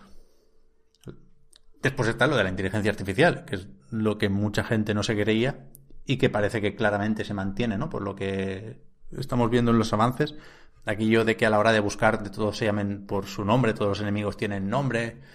Eh, lo de los perros también se ha destacado mucho porque entiendo que es muy efectivo lo de que si te cargas a un perro su amo se ponga a llorar, ¿no? Y... Joder, esto mola bastante. Esto debería cambiar la forma de jugar o, o la forma de, de, disfrutar, entre más o menos comillas, ahora hablamos de eso, de las partes de acción de The Last of Us. Yo estoy... Joder, pero... En, en, en, lo que no son detalles, muy detalles y muy técnicos, yo estoy a tope con, con lo visto esta semana. Pero lo que comentas de la inteligencia artificial, personalmente a lo mejor me estoy flipando, que es verdad que le tengo muchas ganas y me puedo estar flipando. Pero lo que dices de, de, de lo del perro, por ejemplo, esas cosas, cuando yo lo estaba viendo, yo lo que estaba pensando no es que fuera a cambiar nuestra forma de jugar eh, en este de, de las sofás en comparación con el del otro de las sofás o que nos fuera hace disfrutar más o menos. Lo que creo que puede cambiar es la forma en la que vemos la violencia en videojuegos. Porque, Eso también. claro, mucha, muchos análisis sí, sí. que leo sobre la violencia, que a mí, me, como os he dicho muchas veces, no me gusta, pero no me importa. eh, es que, bueno, la violencia en videojuegos se aplica de una forma eh, en donde no se reflexiona sobre ella. O sea, matamos a 300 millones de soldados y no pensamos que son soldados porque en realidad no lo son. Está codificado en el videojuego para que sean dianas. Entonces, pues no lo pensamos. Si de repente viene un juego en donde nos hace, eh, mediante lo que hace la inteligencia artificial, pensar que lo que estamos haciendo es ejercer violencia, la violencia en videojuegos ha cambiado para el jugador. Y eso es súper interesante. Claro, es que eso era el, el discurso de Druckmann en algunas entrevistas el pasado de tres, ¿eh? Y, y- y yo creo que esto es lo interesante aquí, de verdad. ¿De, de qué sirven los graficotes? Bueno, por lo pronto, eh, las caras de dolor de los enemigos cuando les clavas la navaja, eso impacta un poco, ¿eh? No, no como para dejar el mando en el suelo e irte a la cama a llorar, pero yo creo que sí va a funcionar lo de que el juego vaya sobre eso, ¿no? Sobre cuestionarte las acciones de Eli, sobre si te has convertido en, en aquello que deseabas eliminar, todos esos tópicos, que creo que aquí van a funcionar mejor por eso, por, por chorraditas que, que pueden dejar de serlo en el momento en el que una te afecta. Si no es lo del perro, pues a lo mejor hay un NPC que empieza a gritar, hostia, ha matado a mi hermano. Y ahí dice, hostia, que son, son personas, nen. Hmm. Que no, eh, que yo, yo estoy contigo, Marta. A mí no me va a echar para atrás esto. Pero sí que. Sí que en algunos avances leía, por ejemplo, en eso, que, que, que sabe mal que sea gratificante disparar a alguien en la cabeza. Sí. ¿sabes? Y, y- y me parecería un paso para atrás evidente que Naughty Dog no fuera consciente de esto y no, no hiciera girar el juego en torno a esto. Claro, es que creo que ese, que ese es el futuro, que el futuro de la violencia en videojuegos ya no es... La gracia no tiene que ser eh, que sea indiscriminada, sino que parte del juego sea eh, decidir contra quién ejercen la violencia. Quiero decir, que el, que el juego te invite, mm, por las reacciones de dolor, por, por este tipo de cosas, a que mates a una solamente a una persona que sea la clave por la que tiene para atravesar el mapa, en vez de que mates a 300 soldados y pases mm, habiendo limpiado la zona. Claro. Y Esto lo que es- decimos siempre, ¿no? Que las decisiones no son siempre opción roja y opción azul. Las decisiones pueden ser, hostia, yo quiero obligarme a no matar perros en mi partida, que ayer decían también que se podía, ¿no? Después, vale, pues a lo mejor aquí me complico la vida, porque pegándole un flechazo a este perro pasaría corriendo por aquí, no voy a hacerlo, estoy adaptando la dificultad de forma dinámica por, por unas normas que yo me he impuesto y que está guay jugar así. Exactamente. O sea, es una forma de meterse en el papel y en el juego al final. Esto en, en Far Cry, por ejemplo, que hubo una época que Far Cry iba de eso, entre comillas, ¿no? De... mm, te ves en un ambiente salvaje, digamos, y, y vas como metiéndote, metiéndote, metiéndote y te... y al final te, consume la violencia. Ah, yo el, riesgo que le veo a esto, y por lo que estoy esperanzado pero cauteloso con el tema de la violencia en las sofás es que en, el, Far Cry efectivamente esa era la, la enseñanza no al final de del Far Cry 3 por ejemplo como que te eh, habías convertido en un dios de la violencia por, por porque te ibas metiendo simplemente en el flow no pero a, partir de ahí han salido mil Far Cry que ya simplemente es mm, porno de violencia. El, el Far Cry 5, por ejemplo, es una es demencial. No es, es no es eh, que vayas siendo más violento cuanto más avanzas en el juego. Es que desde el principio hace unos fatalities el personaje que son acojonantes. Es una cosa eh, súper... eh, o sea, que está, que está claramente puesta ahí, hablando en plata, para que la- alguien esté fumándose un porro y diga, qué guapo. Porque no hay, porque no hay otra, porque es así. No hay... eh, y, y- y hablando de lo de, de eso que comentabais de, de, de- de- de contra quién usar la violencia, o si usar o no la violencia o lo que sea. Por ejemplo, en Pozos de Ambición, no sé si la habéis visto. Sí. Eh, el- la última escena de la película, que no voy a decir qué ocurre porque tampoco, porque seguramente habrá quien no la haya visto, vedla, está muy bien. Daniel Ley Lewis hace un un personaje fa- fabuloso en esa película. La última escena es extremadamente violenta. Es una, un- una explosión de violencia brutal. Porque es eso, una explosión. Quiero decir, el personaje lleva guardándose una serie de emociones mm, literalmente décadas, Hmm. ¿no? Dentro. Y han, han ocurrido muchas cosas. Y el personaje contra el que ejercita la violencia ha tenido un papel crucial en, varios de los eventos más importantes de su vida.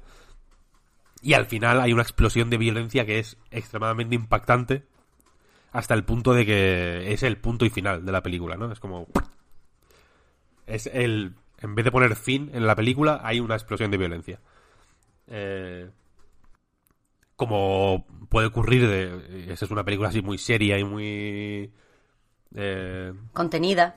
y muy y muy sí muy una película película no una película como arte no pero ocurre también de una forma mucho más cómica y mucho más eh, de tebeo por así decirlo en Django por ejemplo de Tarantino no Eh, quiero decir que se puede usar de muchas maneras. Es una cosa que no que no que no tiene un solo uso. Puede usarse también al principio de la película por ejemplo y que luego el resto de de la película sea sobria y con nada de violencia, como me gusta a mí jugar a los juegos de rol, por ejemplo, que es matar a alguien al principio y luego vivir con la culpa.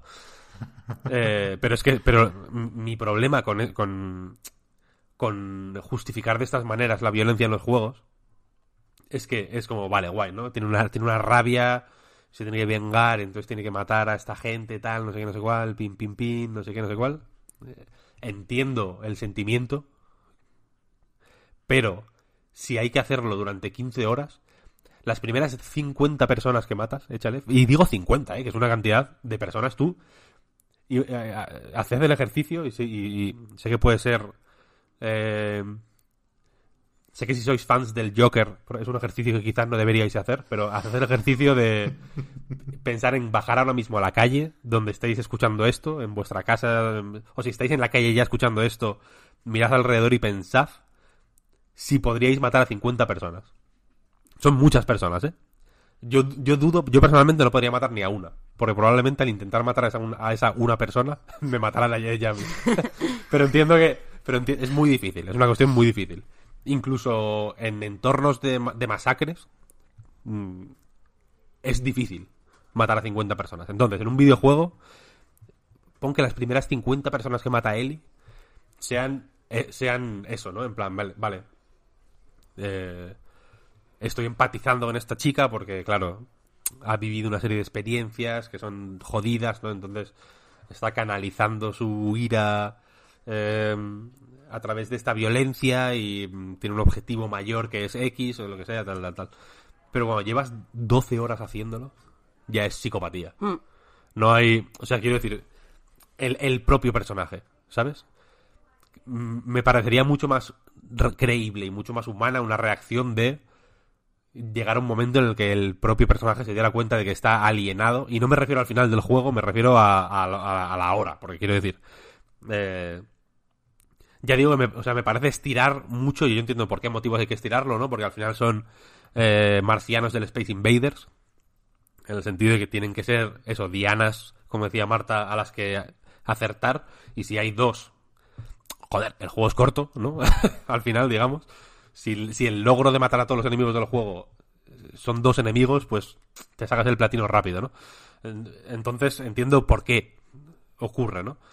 Pero es que es eso, que, que yo entendería más una reacción de Ellie después de matar a 150 personas, animales y criaturas mutantes, se sentara en una esquina y dijera, pero ¿qué, co- qué estoy haciendo? O sea, ¿en qué momento he perdido yo la- el norte, no? Eh, cuando haces pop ya no hay stop. ¿Cuál es la, la cuestión, no? O sea, que, entiendo, entiendo, insisto, eh, la... Y, agradezco, ¿eh? Quiero decir, no digo que sea un esfuerzo en vano ni nada. Entiendo y agradezco que se justifique o que se dé un contexto más eh, interesante al, al matar seres humanos que los rusos están invadiendo eh, China, ¿sabes? O cualquier mierda así, o, estos moros son malos, ¿no? Y tienes que matarlos de alguna manera. Eh, pero... Pero, joder, cre- creo que hay creo que hay maneras... eh, y por eso quiero jugar al juego, ¿eh? insisto, porque ya veis que me estoy metiendo ya en el, agujero de el el- los porcentajes del tráiler son los porcentajes del juego final. Eh, pero que me parece un poco cínico al final, ¿no? De decir, no, no, es que son humanos porque tienen nombre, ¿no? Es como que me suda la polla su nombre. O sea, me, me suda la polla que este le grita al otro, Jo- eh, Joselito. Oye, Joselito, que hay alguien por aquí. Ah, vale, Pepe, venga. Pim, pim, pim, pim, pim. Mata a tu perro, mato a tu hija, mato a tu hermano. Es que me suda la polla, ¿sabes? Es que me, da- me da igual, no me acuerdo. Quiero decir, alguien dice, oye, Joselito, que hay alguien aquí, ¿no? Eh, y te da igual, pues no sabes quién es Joselito. Le, pegas un tiro en la cabeza y ya está. ¿Sabes? Le matas, le, cortas el cuello y, le, y, se lo das de comer al perro, ¿sabes? delante, de, delante de su hermano. Es que te da, te da lo mismo porque no hay. Porque no hay. eh, sistemas dentro del juego que regulen eso. Quiero decir, si de pronto llegas a, a rescatar a tu novia, ¿no? Que la tenían encerrada en una, en una en un caseto, ahí en medio de no sé dónde, la, tenían atada y la vas a rescatar en plan, ay Dios mío, qué mal lo hemos pasado, tal, no sé, cuál. Y llegas y tienes un collar hecho con los dientes de los perros que has matado y, y toda la cara llena de sangre. Y le cuentas, mira, es que, joder, he tenido que matar a 745 personas, he ido contando, hasta llegar a ti, tal, no sé qué, y ella te dice, oye, tronca, que te den por el culo, ¿no? O sea, que haya un rechazo dentro del juego hacia la gente que se comporta de esas maneras. Porque si no, lo único que, el, el- digamos que el, sistema del juego lo que te hace es eh, recompensarte por hacer ese tipo de, de acciones, ¿no? Tienen que hacerlo, porque si no sería, por ejemplo, tienen que recompensarte dándote munición, porque si no te recompensan dándote munición, pues te quedas sin munición y te jodes y bailas, ¿no?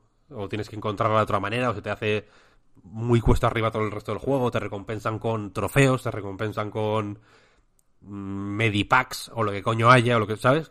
¿Sabes lo que quiero decir? Que para crear el sistema de, de- combate del juego, tienen que poner en marcha una serie de recompensas que, eh, en mi opinión, le quitan un poco de valor a, cualquier justificación que se pueda hacer a, de no es que este se llama Charles McJohnson III y el otro se llama Charles McJohnson II. Entonces sabes que ese es su padre y ese es, es- me da igual. Pero. Víctor, Le voy a tiene- matar- le voy a matar porque me falta un notas para hacerme el trofeo de mil headshots y, voy a- y, y me da igual que sea Charles mm, McJohnson III, que cuarto, que quinto, que, que su puta madre. La voy a matar igual. Víctor, O tiene- que su perro, si el perro me da el logro del headshot, yo le voy a matar al perro.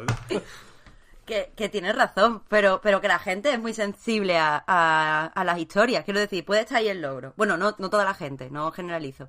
Pero me pasa a mí, sé que le pasa a muchas personas. Que, que aunque el juego te dé un logro, la historia y el sentirte cómodo en la historia y, y sentirte y sentir la historia real, eso, pe- eso pesa mucho. O sea, si a mí mm, no lo tienen que hacer de todo, pero si en cierto momento hay una escena donde se presente un trasfondo de un personaje, tú dejas de ver a los personajes, eh, a los enemigos, a los soldados mm, de forma plana. Porque, porque en realidad esa- esas son las cosas que nosotros interiorizamos, la parte narrativa. Que es verdad que nos podemos poner full psicópatas y matar y que y conseguir todos los logros. Pero yo creo que, que muchos jugadores, o sea, y se ve, se ve eh, en Red Dead Redemption, por ejemplo, que sé que no te gusta, pero un momento, o sea, quiero decir, hay millones de caballos para coger.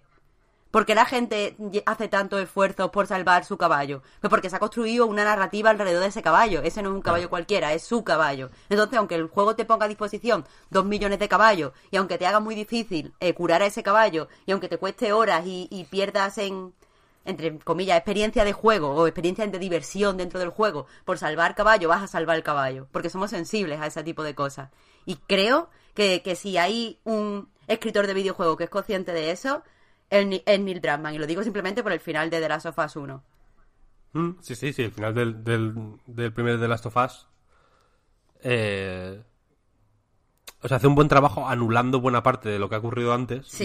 y, y co- recontextualizándotelo todo de una manera que dices, me cago en la leche, ¿no? ¿Qué, qué ha pasado? Pero, pero ese, ese truco se usó ya una vez. Sí. Entonces, y, y se usó muy bien y se había usado antes, ¿eh? en realidad, quiero decir.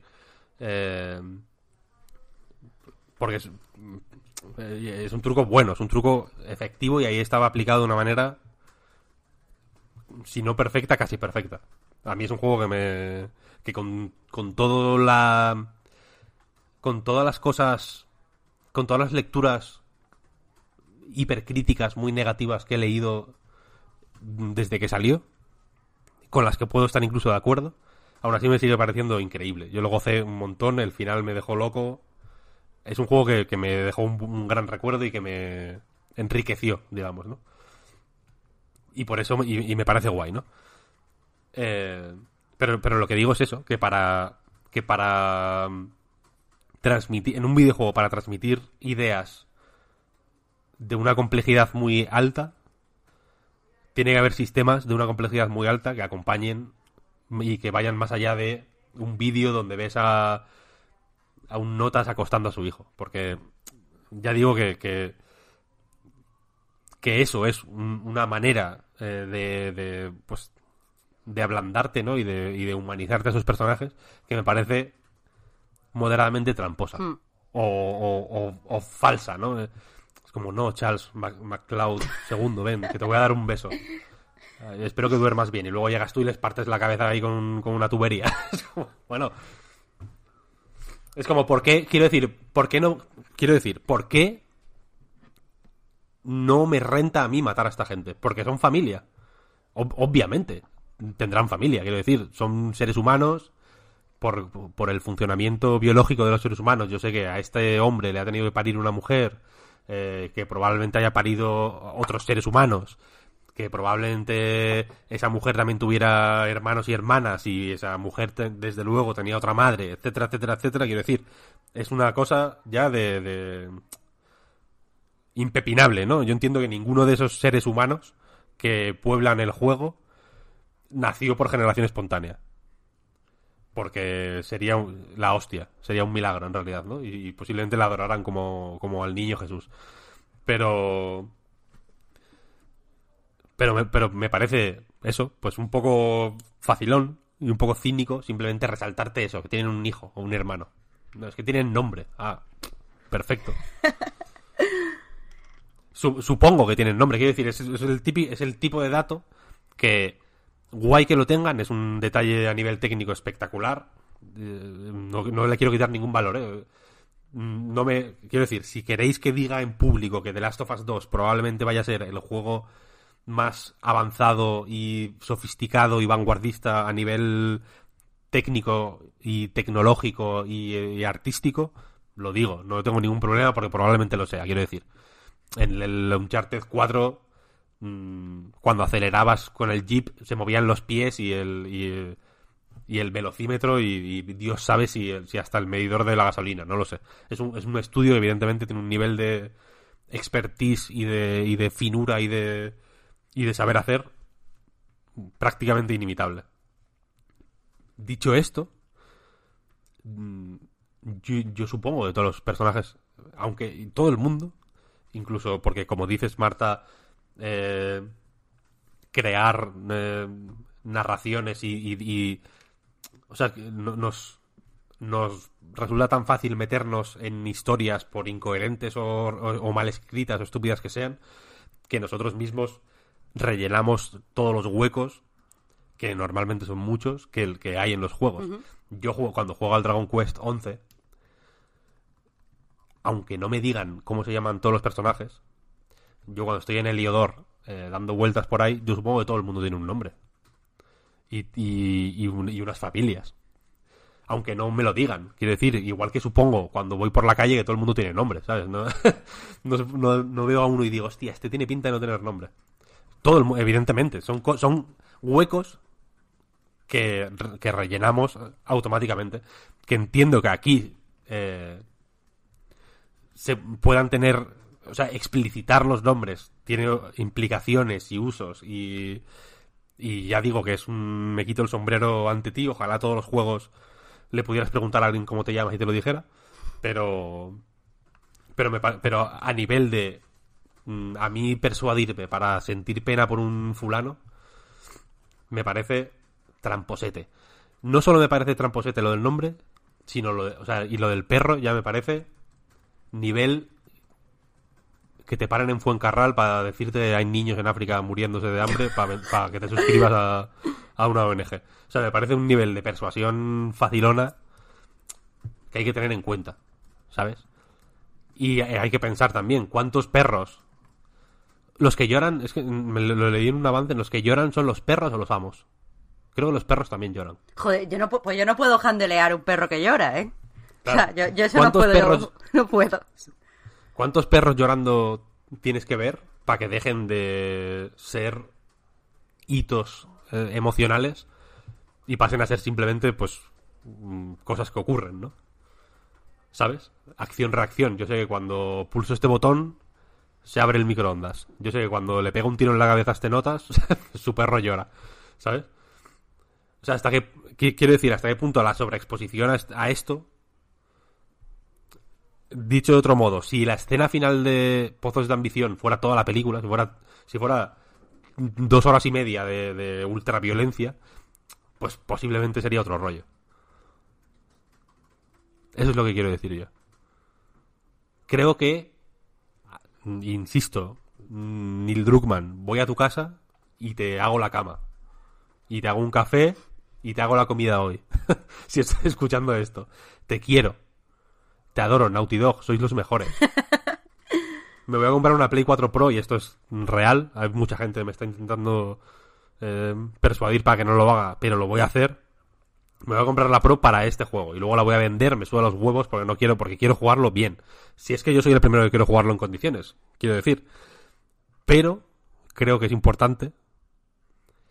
eh, creo que creo que no hacerlo sería hacerle flaco favor a Naughty Dog, de hecho. Creo que es importante tener todos los escudos altos para que esto sea un tira y afloja de verdad. Quiero decir, si esto, porque su intención de persuadirte emocionalmente, si ya vas con el pecho descubierto y te pones y estás llorando mientras abre la puerta antes de ver quién entra o quién no, le haces flaco favor.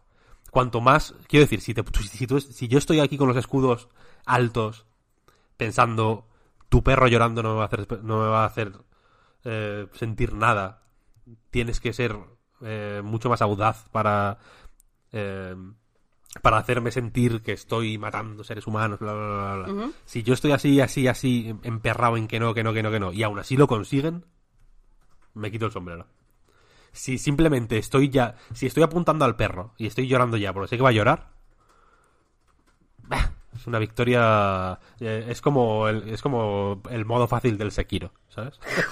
No, no mola. Es como, eh, como el meme este, no me, no me acuerdo cómo era el meme este de, de la victoria vacía, ¿sabes? Yo creo que Neil Druckmann. Not only the game, Efectivamente. yourself. Efectivamente. Yo creo que yo creo que Neil Druckmann quiere que estemos eh, alerta y, y, y con el escudo alto para, para que él tenga que esforzarse más y, y cuando nos desmonte, que cuando sea al final, me cago en Dios, es que al final me has desmontado, hijo de puta. Yo esperaba que no me desmontaras y me has desmontado. Que él diga, te lo dije.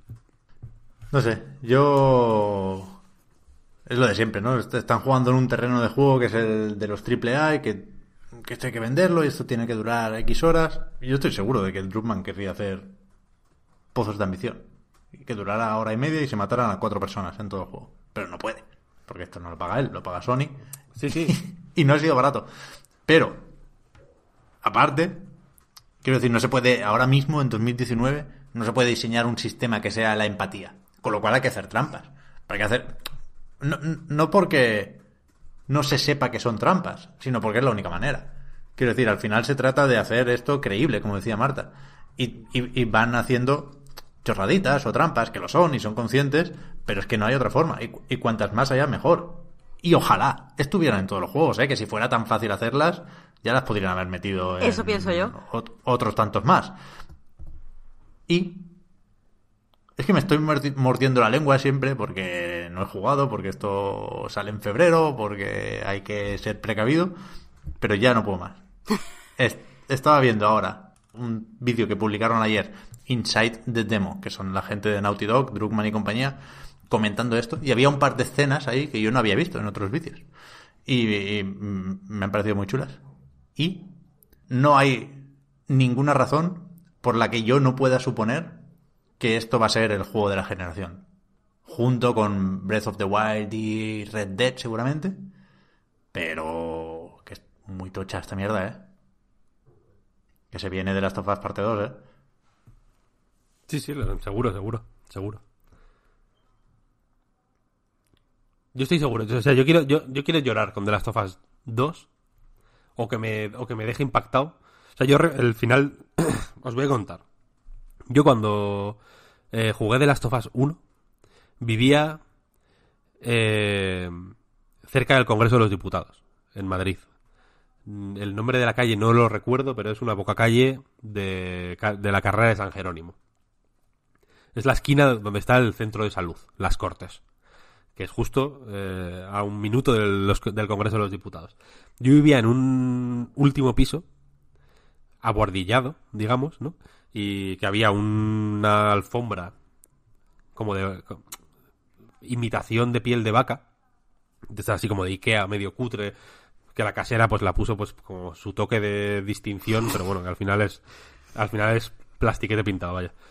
Y estaba en un sillón de también polipiel marrón. Eh, estaba sentado con las piernas por fuera del, del reposabrazos, digamos, ¿no? Y estaba jugando al The Last of Us. Simplemente. Y me acuerdo de todo esto porque me acordaré toda la puta vida el momento, el, el, o sea, el, el, tramo final más bien de, de, de, de Last of Us no voy a hacer spoilers porque encima ahora habrá, habrá mucha gente que lo vaya a jugar ahora por primera vez. con, el, plus, y tal. Así que no voy a hacer spoilers. Pero recuerdo soltar el mando cuando, cuando salieron los créditos y que me quedé. O sea, no estaba leyendo los créditos, simplemente estaba mirando al, al vacío. Y estuvo un buen rato ahí mm, dándole vueltas. O sea, fue un momento extremadamente impactante. Y quiero que ocurra lo mismo con The Last of Us 2. Eh, pero creo que si ocurre eh, estando pues estando precavido de que ya me la habéis colado una vez no me la vais a colar otra con, con, la misma simplemente quiero que mis estándares para estos trucos que efectivamente hay que hacerlos y que habrá que hacerlos siempre ¿eh? quiero decir nunca va a haber suficiente capacidad de computación a nivel doméstico como para programar un ser humano que piense ¿no? y que sienta en un ordenador y que tú puedas de alguna manera controlarlo y que haya 20.000 seres humanos más interactuando contigo. Jamás. Siempre son trucos, quiero decir. Lo bonito es que son trucos, al final. Como la literatura o como el cine o... En fin, o como la música incluso, quiero decir, eh, lo bonito es el truco. Yo no, no me estoy metiendo con el truco, que, me parece lo mejor mm. del, del universo. Viva los trucos. Eh, sino que y, ni siquiera me estoy metiendo con The Last of Us, quiero decir, insisto, eh, porque ya me, veo que me vais a decir que soy un hater y, y no es la no, no quiero quedar de hater. Simplemente creo que para disfrutar de este juego hay que estar a la altura del propio juego. Os lo dije, de hecho, cuando... No sé si fue el día mismo del State of Play o el día después. Que si todo va bien, este juego tiene que ser un desafío para todo el mundo. Para la gente que escriba sobre él, para la gente que lo juegue, para el resto de gente que está haciendo juegos ahora y que haga juegos en el futuro, ¿no? En el sentido de que tiene que estar a un nivel o tiene que poner un listón que si haces algo por debajo se va a notar. Y, y, yo estoy seguro de que se va a notar. ¿eh? Quiero decir, eh, no... O sea, quiero, os lo dije, de hecho, que si... Por poner un poco de contexto. Yo cuando os lo dije a vosotros, Pep y Marta, por Line, nuestro, nuestra app de referencia, yo os dije que la... que a nivel de análisis, etcétera, va a ser un desafío porque si se hace un análisis, el típico análisis, obviamente sin spoilers, ¿no? Porque no se pueden poner spoilers, porque tal, bla, bla, bla, bla, vas a estar analizando el, el, eso, el Dark Void, cualquier juego de mm. tiros, más o, más o menos sofisticado, ¿no? Porque evidentemente, pues, mm, te dirán, no, no, es que cuando te pilla un tío, llama al, otro por su nombre. wow, increíble, ¿no? ya está. No, cuando le, le tiras un molotov a uno en la, en la puta cabeza, va otro con una manta y le intenta ta- tapar. Van a ser como detalles que, que, que creo que no van a ser representativos, en última instancia, de, de lo que va a hacer grande a, The Last of Us 2. Del mismo modo que The Last of Us 1, si lo describes como un juego de tiros, es cualquier juego de tiros. De una forma, aparte que, que en su momento era un poco más mm, entre, entre comillas y cogido con pinzas, sofisticada, porque ahora, ahora insisto que parece un poco naif, pero en ese momento el rollo de craftear cosas y de la supervivencia eh, a, través del recoger mierdas y ir creando cositas estaba muy bien llevado. Creo que es un juego que es de los juegos que más dignamente lleva eso, porque te permite crear muy pocas cosas, pero son las cosas esenciales. No te lía con esa mierda, ¿no? De nuevo, te hace el truco de pensar que estás ahí siendo un survivor de primera categoría, cuando en realidad simplemente es, pues eso, crear el molotov, crear eh, una venda y poco más, ¿no? Y crear un pincho. Eh, En ese sentido está muy bien equilibrado. Pero creo que lo que hace grande a The Last of Us no es eso. De ninguna, de ninguna manera. Porque insisto que ahora hay mil juegos de supervivencia y tiros de coberturas y sigilo. Hay set- 700. Y hay algunos mucho más complejos que The Last of Us y más sofisticados y, más vanguardistas. Lo que hace que The Last of Us sea memorable y que sea un juego que marcó a, muchísima gente en su momento son otras cosas. Son cosas que ni que, que ahora ni siquiera yo ahora estoy pudiendo estar a la altura porque no quiero eh, que, me, que se me acuse de haber arruinado la experiencia a nadie. Pero, pero son esas cosas las que las que me marcaron a mí y las que os marcaron a ti, Marta, y a ti, Pep. Fijo. Mm, es muy probable que, que incluso a nivel tiroteos os marcara una vez mm, la inteligencia artificial porque hizo alguna pirula o porque o una animación que un tío se puso ahí como a cojear porque le pegaste un tiro en la pierna, pero a partir de ahí es una bruma. No te acuerdas de todos los enemigos que están retorciéndose en el suelo ni de nada, ¿no? Es simple- es pasan a ser masa. Lo que lo, lo que lo individual que marca el juego son las escenas que, que ni, ni las tengo que decir que cualquiera que haya jugado a The Last of Us las está pensando. Hmm. Y, y, y por eso digo que, que, que hay, que habrá que medir cuando llegue The Last of Us 2, quizá por esas escenas o el- lo que a mí me parece que sería lo ideal por los sistemas que se creen para dar soporte a pues a la, a la historia de Ellie, a sus emociones, a cómo reacciona el mundo, a cómo el mundo reacciona a ella, etcétera, etcétera. Que, no me parecería imposible que lo hicieran, ¿eh? Ni, ni me parecería raro que tuvieran esa ambición, porque Rockstar, por ejemplo, con Red Dead Redemption 2, claramente tiene esa ambición, ¿no? De, crear un mundo más o menos vivo y que reaccione de formas dinámicas a ti y a tus acciones o a tus inacciones o, en fin.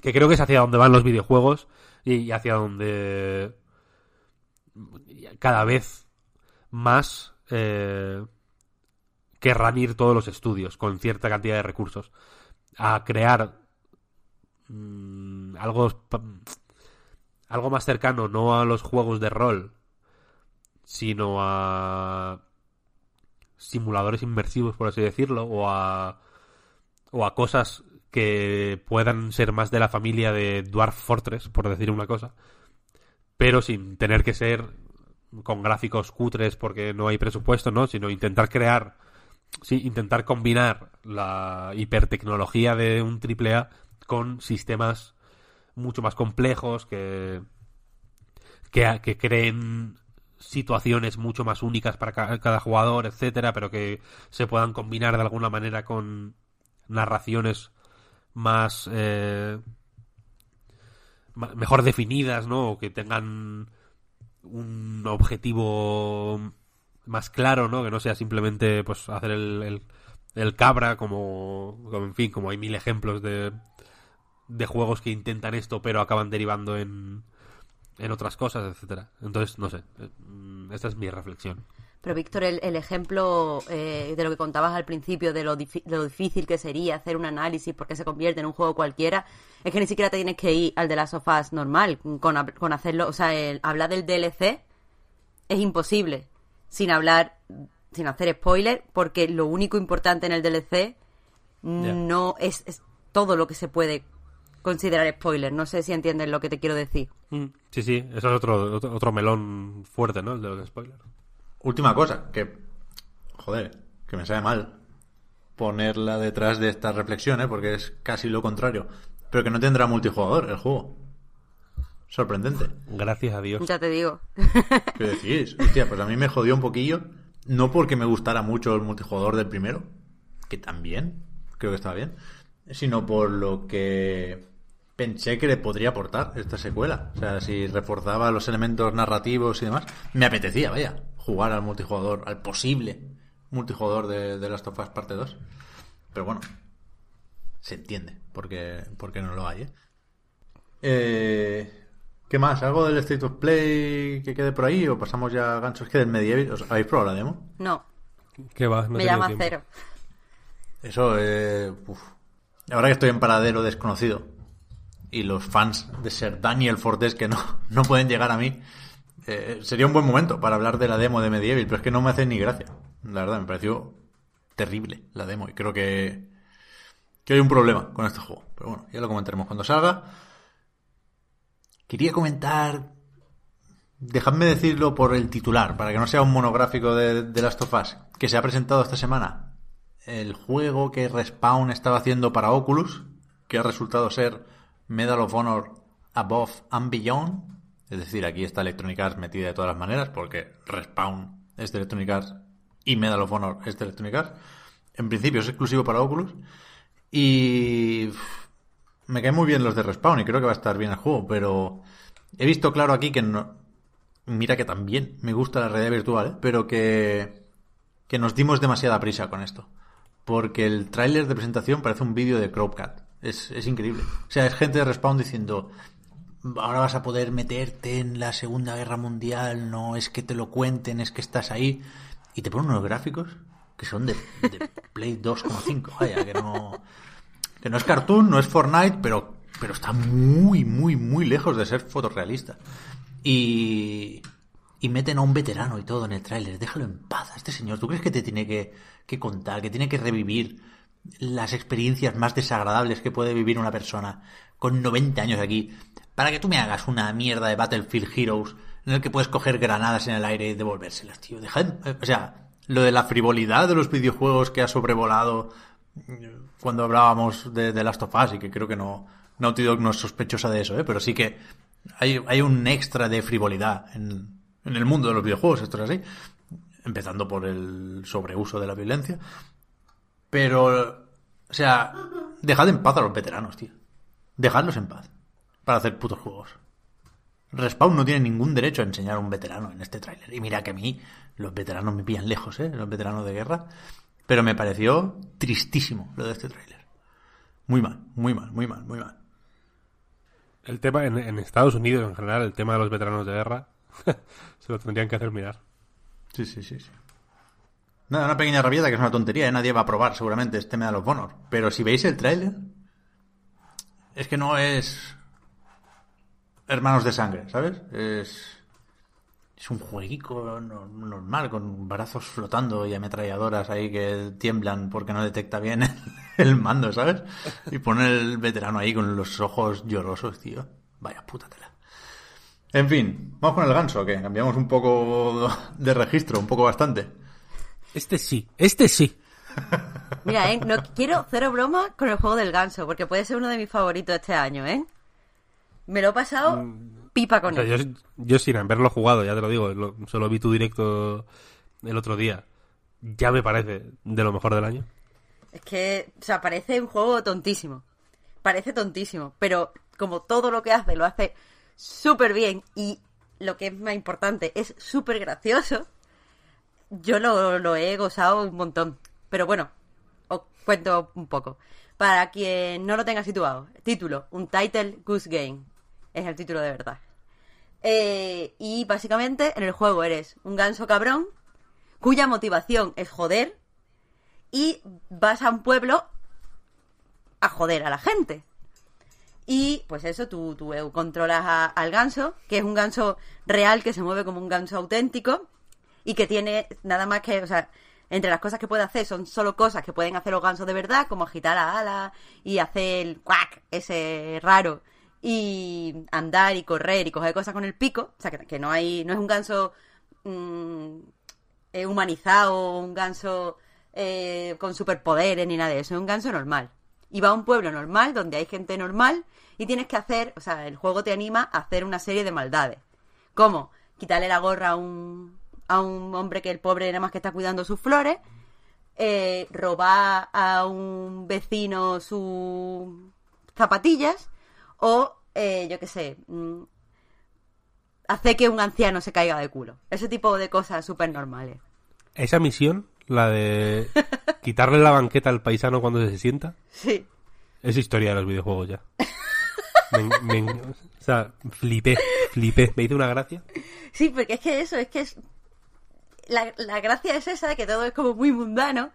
Y, y nada, pues en cierto modo es un juego de puzzle porque te tienes que buscar, o sea, tienes que descubrir la forma eh, para hacer estas cosas. Pero es un juego muy cortito, es un juego de dos horas, quiero decir, no hay, no hay ninguna complejidad. Es, es un juego muy... O sea, si fuera una peli, eso está mal, pero bueno, si fuera una peli diría que es como muy eh, feel good, muy happy go lucky este. Eh, porque, porque nada, eso. Eres el ganso y haces cosas malas. Y entre esas cosas, pues te ríes. Haciendo esas cosas, pues te ríes. Porque la, la gente reacciona muy, muy. eh, de una forma muy realista a tus maldades. Empiezan así como muy frustrados porque no los dejas en paz. Vuelven a poner la cosa que las has robado en su sitio. mm, te persiguen un poco para espantarte. Y después entran y cuando están hasta los cojones, pues hacen un cartel de que no puede entrar el ganso ahí te, y te echan del sitio y ya está. Es que no, no hay otra forma de explicar este juego. Es muy gracioso por cómo se mueve el ganso y por cómo se mueve la gente y por las cosas chorras que tienes que hacer. Y pese a todo, pese a que todo parece como muy ligero y muy tal, tiene un final que me parece verdaderamente eh, cómico, como, como, como top en comedia. Porque, eh, bueno, el ganso, la motivación es joder, ya lo he dicho, no hay, no hay una motivación oculta y que no sé qué. Pero cuando terminas, el juego te da un final, como para decirte, pues ya ha acabado, van a salir los créditos. Y la última escena, justo, a mí me parece fantástica. Me, reí un montón cuando lo terminé. O sea, eh, eh, decía Víctor cuando terminó de las sofás, como que no leía los créditos porque estaba como metido ahí en sus sentimientos profundamente. Pues yo no leí los, eh, los créditos de Untitled Goose Game cuando acabó porque me estaba riendo de, de lo que pasaba al final. Y nada, bueno, lo- el juego básicamente quiere ser de sigilo. O sea, quiere que el ganso eh, vaya sin que lo vean y haga las cosas lo más ninja posible. Eh, y eso te lo indica el juego pues con la música. Cuando no hay música, eh, es cuando no te están viendo, cuando el ganso está oculto. Y cuando empiezan a verte, pues empieza la música esta de piano que recuerda a las comedias de enredo de- del cine mudo. O sea, que es así como muy frenético y muy rápida. Y cuando. Eso, eso es cuando, cuando te ven. Pero aunque el juego te anime a ir oculto y hacer las cosas eh, con sigilo, lo realmente divertido es ser un ganso vacilón que hace pues todas las cosas en la cara de la gente y corre más que ellos y cuando le te roban algo tú les desatas los cordones y se caen y se lo vuelve a robar. Y es como es muy muy comedia slapstick. Y eso me ha gustado mucho. Porque lo he visto personalmente lo he visto poco en videojuegos. He jugado muchos juegos de humor y he visto juegos donde el humor partía pues de los diálogos o juegos o sea me- se me ocurre Donut County que viene pues de las descripciones de los objetos que tiras del agujero, en las conversaciones que tiene eh, BK o BK con, eh, con el resto de personas. Eh, he visto juegos de humor donde el humor a lo mejor viene de, de no sé, de, de una situación muy absurda, pero que se hace con animales antropomórficos y eso es parte del chiste recurrente del juego. Pero aquí es que es todo slapstick, es todo muy, muy tonto, muy sencillo, muy simple y por eso mismo es muy efectivo. Porque el hecho de estar produciendo tú las caídas, de estar produciendo tú lo- los enredos, da una sensación de diversión totalmente infantil que me ha flipado. Me ha flipado. No sé, no, es que lo siento, estoy haciendo una descripción muy mala del juego, pero es que simplemente es muy gracioso y muy divertido de jugar. Eh, no sé si destacarías tú algo más, Víctor. Mm, no, es que es, que es que es así. O sea, es tan así de simple y así de... Y así de fantástico, vaya. Por cierto, Es- brillantemente que- animado, no lo he dicho. Pero está muy Sí, bien eso iba a animado. decir. Eso iba a decir que la el movimiento del ganso, simplemente, es pues más o menos lentito, mueve así el culo como los mueven los gansos. así muy ¿no? exagerado. Pero no mueve, mueve no mueve la la- cabeza, mueve solo el culo así muy exagerado. Se mueve como los gansos. Es que. O sea, yo flipé eh, por lo bien que se movía. Es la hostia. Y los personajes. las animaciones son muy. eh, expre- expresan. Son muy expresivas. ¿no? Como que ves. El, la que más me gustó de las que vi fue la. aparte de todas las del señor. El señor al que le quitas la banqueta que aparte hace más cosas, que está como tocando una armónica, ¿no? Y demás. Tira, tira como Eh, unos dardos, está jugando a, a meter unos que le- aros. Que le asustas cuando va a tirar el dardo, eso es fantástico. Eh, me- está muy guay animado, me parece muy chulo. Pero aparte, eh, la señora esta, cuando le abres el barril de cerveza que te escondes debajo de las mesas y tal, que se queda como mirando en plan, ¿dónde está el ganso? ¿Dónde está el ganso? Y de pronto hace como un mecachis con el con la mano, con, o sea, con el brazo en- que es hiper expresivo y, y para ser un juego que no tiene o sea que no te que no dicen me cachis los personajes ni, ni dicen nada no simplemente se expresan con las animaciones. Es es fenomenal es fantástico Pero es que tú lo, tú lo escuchas, o sea, quien viera el directo que hice eh, se daría cuenta que no podía dejar de imitar lo que hacían los personajes. O sea, cuando los personajes hacían el mecachi este que tú dices, yo tenía que hacer así también con el puño, porque eh, es que se, se contagia esa expresividad. Y no solo en eso, la forma en la que se comunican los personajes, hablando ya un poco en serio, me parece brillante. Porque lo que hacen para indicarte en qué está pensando el personaje es un poco el sistema SIM.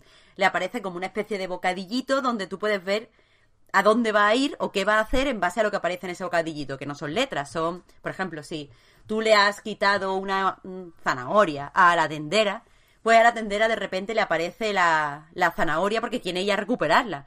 O si tú te cuelas en su tienda, lo primero que aparece es una escoba porque lo que va a hacer es pagarte con la escoba para echarte.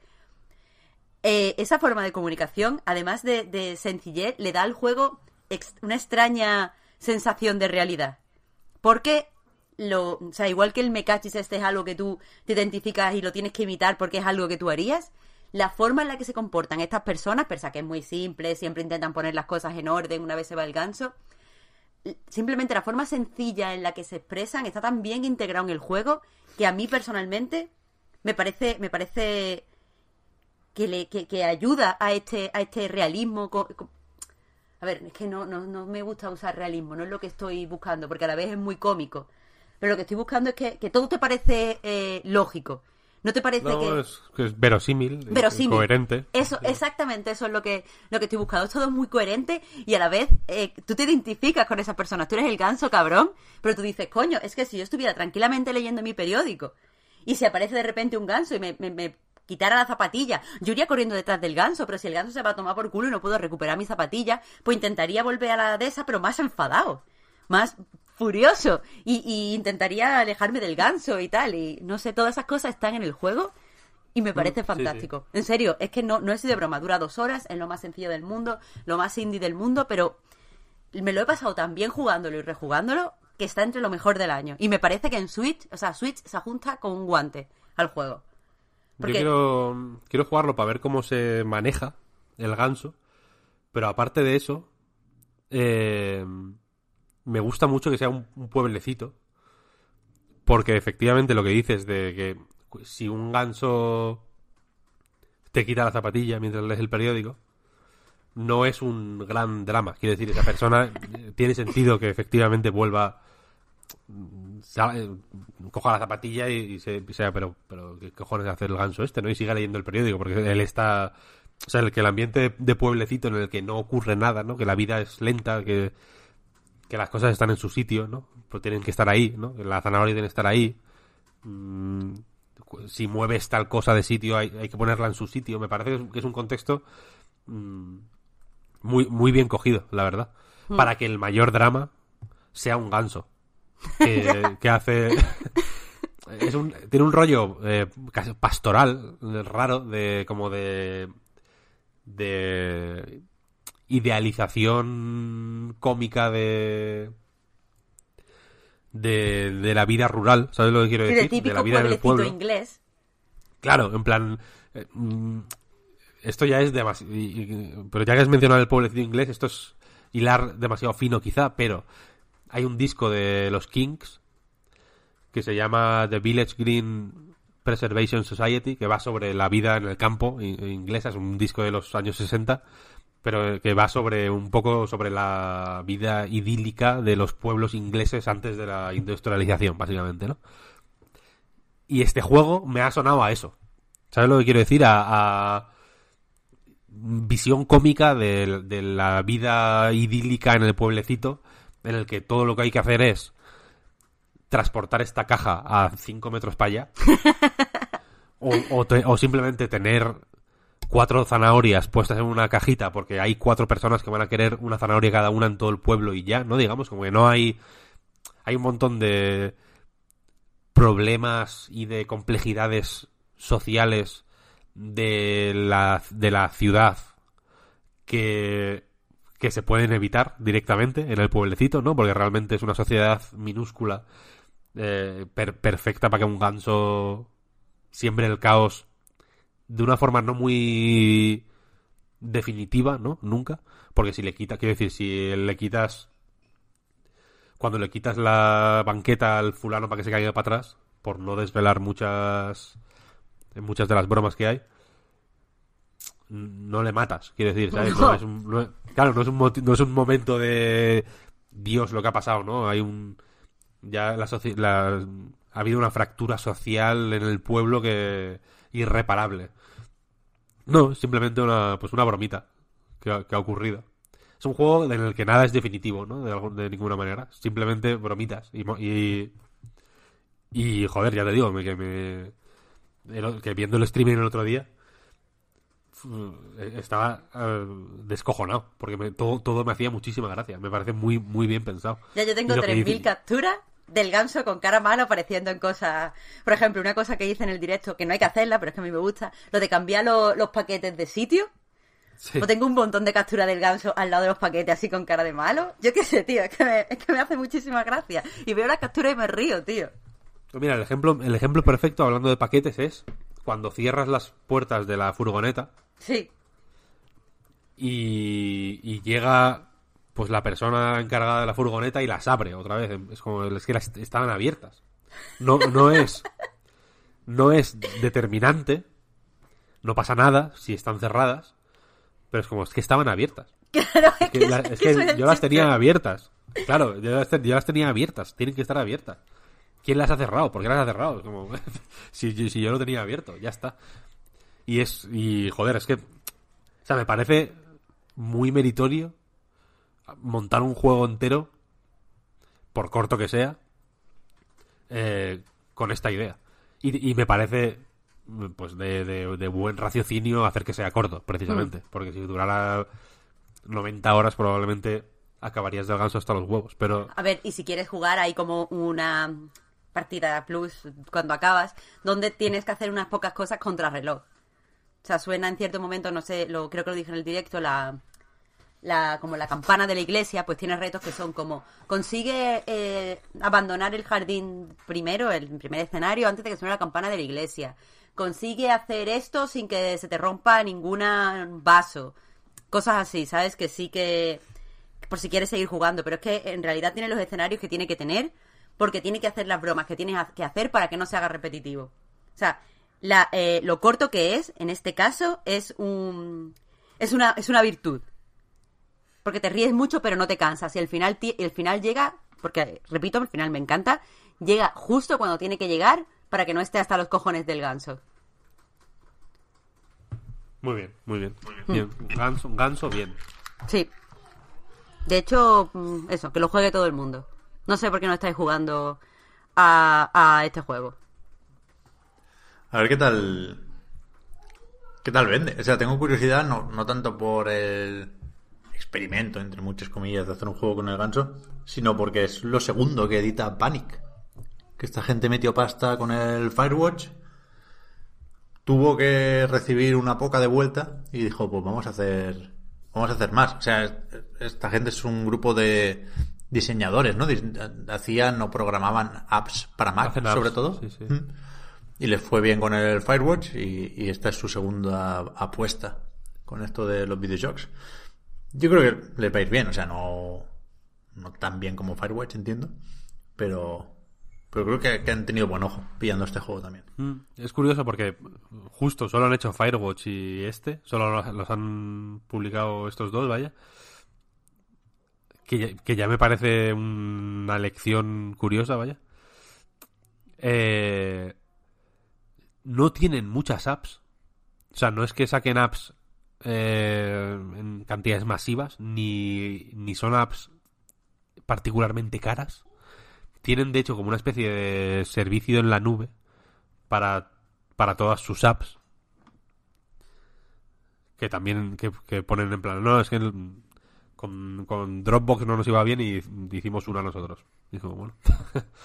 yo me lo hice yo me lo como, que me parece una, como una obra de ingeniería muy tocha para. ¿Sabes? porque aparte sus apps, creo que tienen una que es como para escribir código. Son apps como súper específicas, vaya. Y. Este juego último, yo creo que tiene mucho que ver con su hardware. La digamos, el hardware que va a desbancar a todas las consolas actuales y de posterior generación. Que es la Playdate. Es decir, es de esta gente. Sí, sí, sí. Me sonaba, me sonaba. Sí, sí, que es la consolita de la. Eh, de la manivela. De la, manivela. Mm. Esta consolita amarilla. Muy cute.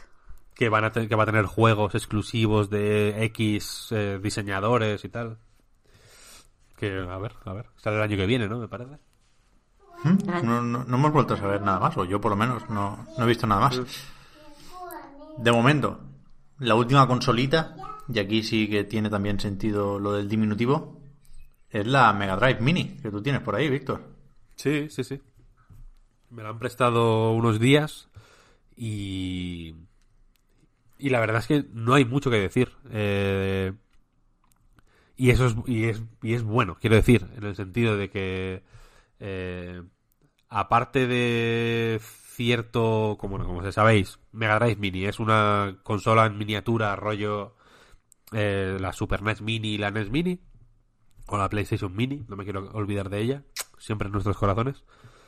Eh, que tiene 42 juegos de Mega Drive o 40 juegos más dos adicionales, como dicen en todos los lados, porque el Darius y el Tetris como que los cuentan aparte, incluso en el menú aparecen como separados.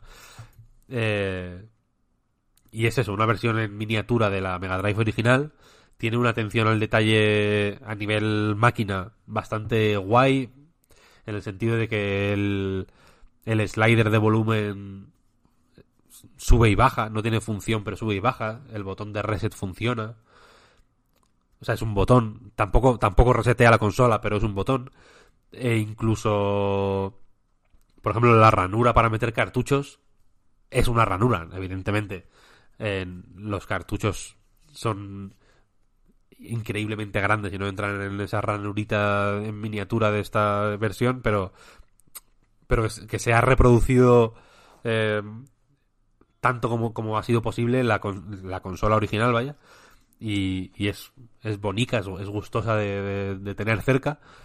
Eh, lo único que, en mi opinión, se ha sabiamente modificado ha sido de, eh, las ranuras para los mandos, que en vez de estar ahí camufladas eh, de aquella manera como en la Super NES Mini, simplemente están ahí dos, dos USBs, dos puertos USB para enchufar los mandos, reproducción de los mandos de la Mega Drive, pero, en, pero en USB. Aquí se ve la, vaya, los puertos. Mm, pero es, más cómodo que el, que, plastiquete que, traía la Super NES Mini. Y. Y la verdad es que los juegos a nivel de emulación son intachables, no, no tengo mucho que decir sobre eso.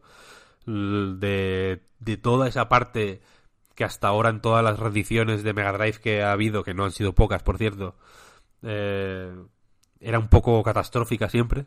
Aquí se han cargado de, de ese asunto M2, que son veteranísimos de, eh, de trabajar con juegos antiguos y concretamente de Mega Drive los tienen eh, pues más que más que trabajados vaya son por ejemplo los que hicieron los las versiones 3D para la 3DS que se suelen aplaudir como una de las eh, uno de los ejemplos de emulación más más destacables recientes. Y y a partir de aquí, pues ya no sé, lo que la nostalgia o las ganas de enfrentarse por primera vez a estos juegos eh, os den. Yo hay muchos que no he jugado. Hay otros que sí he jugado de arriba abajo mil veces y que son igual de buenos que, que como lo recordaba. Por ejemplo, ayer estuve jugando con lágrimas en los ojos a Gunstar Heroes, por ejemplo de Treasure, uno de los mejores juegos de Mega Drive en mi opinión. Estuve jugando también con, con mucha alegría a Streets of Rage 2, que es el que, vi, que, el, que viene aquí. Eh, estuve jugando también a Sonic, por ejemplo.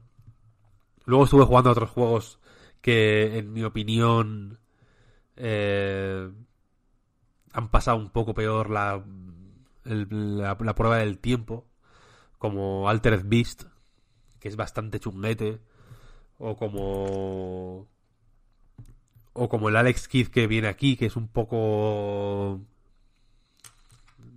así asá. Creo que alguien que conozca a Alex Kidd como icono y no haya jugado a Alex Kidd nunca, probablemente se le, haga un se le pueda hacer un poco cuesta arriba. Es el juego más antiguo, creo que, que viene aquí y se nota, vaya. Eh, pero luego Luego hay juegos de, de la, o sea, la variedad de juegos, aunque aunque 40 pueden parecer aún así pocos, son el doble que los que venían en Super Nintendo, de hecho. Eh, pero, le, pero hace que haya una variedad, no sé si más representativa o menos de lo que fue el catálogo de Mega Drive, pero desde luego a nivel usuario, por así decirlo, viéndola como consola a la que jugar y no como pieza de museo, digamos, eh, que tenga que decir algo sobre la Mega Drive original, o sea, viéndola como consola eh, con, la, con la que jugar activamente y no como un objeto que tenga que tener un valor documental sobre, o sea, en relación a, a la versión original o lo que sea, eh, creo que hay juegos muy valiosos, muy divertidos y muy interesantes y que no son particularmente amistosos o, o, que pueden no ser muy intuitivos para alguien que no esté acostumbrado a jugar a juegos antiguos. En plan, Edward Jim es un juego que a mí me parece la hostia, que creo que es divertidísimo todavía hoy, que, es una chifladura eh, ahora como lo fue en su momento, pero que tiene cositas que igual eh, se pueden hacer un poco cuesta arriba. Los dos juegos de Mickey Mouse que hay aquí. Lo interesante de verdad, vaya. Ah, se pueden hacer también cuesta arriba. Porque el Castle of Illusion a mí me gusta mucho más que el World of Illusion, voy a decir. Eh, pero, por ejemplo, visualmente, yo creo que se recuerda mejor de lo que es. Bueno, yo lo recuerdo fabuloso, así que seguramente lo estoy recordando mejor de lo que es. Es fácil, eh, yo creo que es tentador recordarlo como, como una película de dibujos animados, cuando en mm. realidad el Mickey Mouse de... O sea, el sprite de Mickey Mouse es eh, citation needed, vaya, como para, saber que es Mickey Mouse. Y luego en Wall of Illusion, que visualmente sí que es mucho más tocho y Mickey Mouse está mucho mejor hecho y mejor animado y, y, y, en general el juego es más eh, vistoso. A mí mecánicamente me parece un poco más chungo. Y el diseño de niveles me parece un poco efectista, sin sentido. En fin. eh, que- que creo que aún así es un ejercicio muy interesante volver a estos juegos. Los conozcas o no. O sea, quiero decir, volver a ellos o enfrentarte a ellos. Eh, iba, iba, a, iba a desvelar un, un hot take tuyo. Pep, no lo voy a hacer. Eh, pero Puedes, ¿eh? en- Puedes. Nada que esconder, Bueno, vaya. es un, es un hot take que, que, es- que se lo he leído a mucha gente, en realidad, que tiene que ver con el diseño de Link's Awakening. Que es un juego... Tú decías que, este- que te habías atascado por... No, es que ni me acuerdo de qué tontería era porque es facilísimo además. Que no, tío, por un Shy Guy que no es, no es intuitivo. Ah, vale, es verdad que los Shy Guys tienes que atacarles por atrás en vez de por adelante y, y de pronto eso puede ser eh, en un juego diseñado literalmente para niños de 5 años. para una consola para una consola que, se llama. Game Boy Pero Eh, supongo, no sé, supongo que, o, que en el original quedaría más claro, o que aquí me, pues no caí yo, ¿eh? Pero lo tuve que buscar en una guía y, me, enfadé muchísimo conmigo, me sentí fatal, me sentí un gilipollas rematado. bueno aquí en en, en, en, estos juegos ev- evidentemente hay otro salto de también eh, a nivel visual y de usabilidad y de, y de todo en realidad, ¿no? Porque son juegos antiguos presentados como eran en su momento. En, eh, el caso de Link's Awakening hay X eh, concesiones de usabilidad, digamos, pero aún así el diseño se mantiene suficientemente antiguo como para que un hombre adulto no pueda no pueda saber cómo se elimina uno de los enemigos más básicos del juego.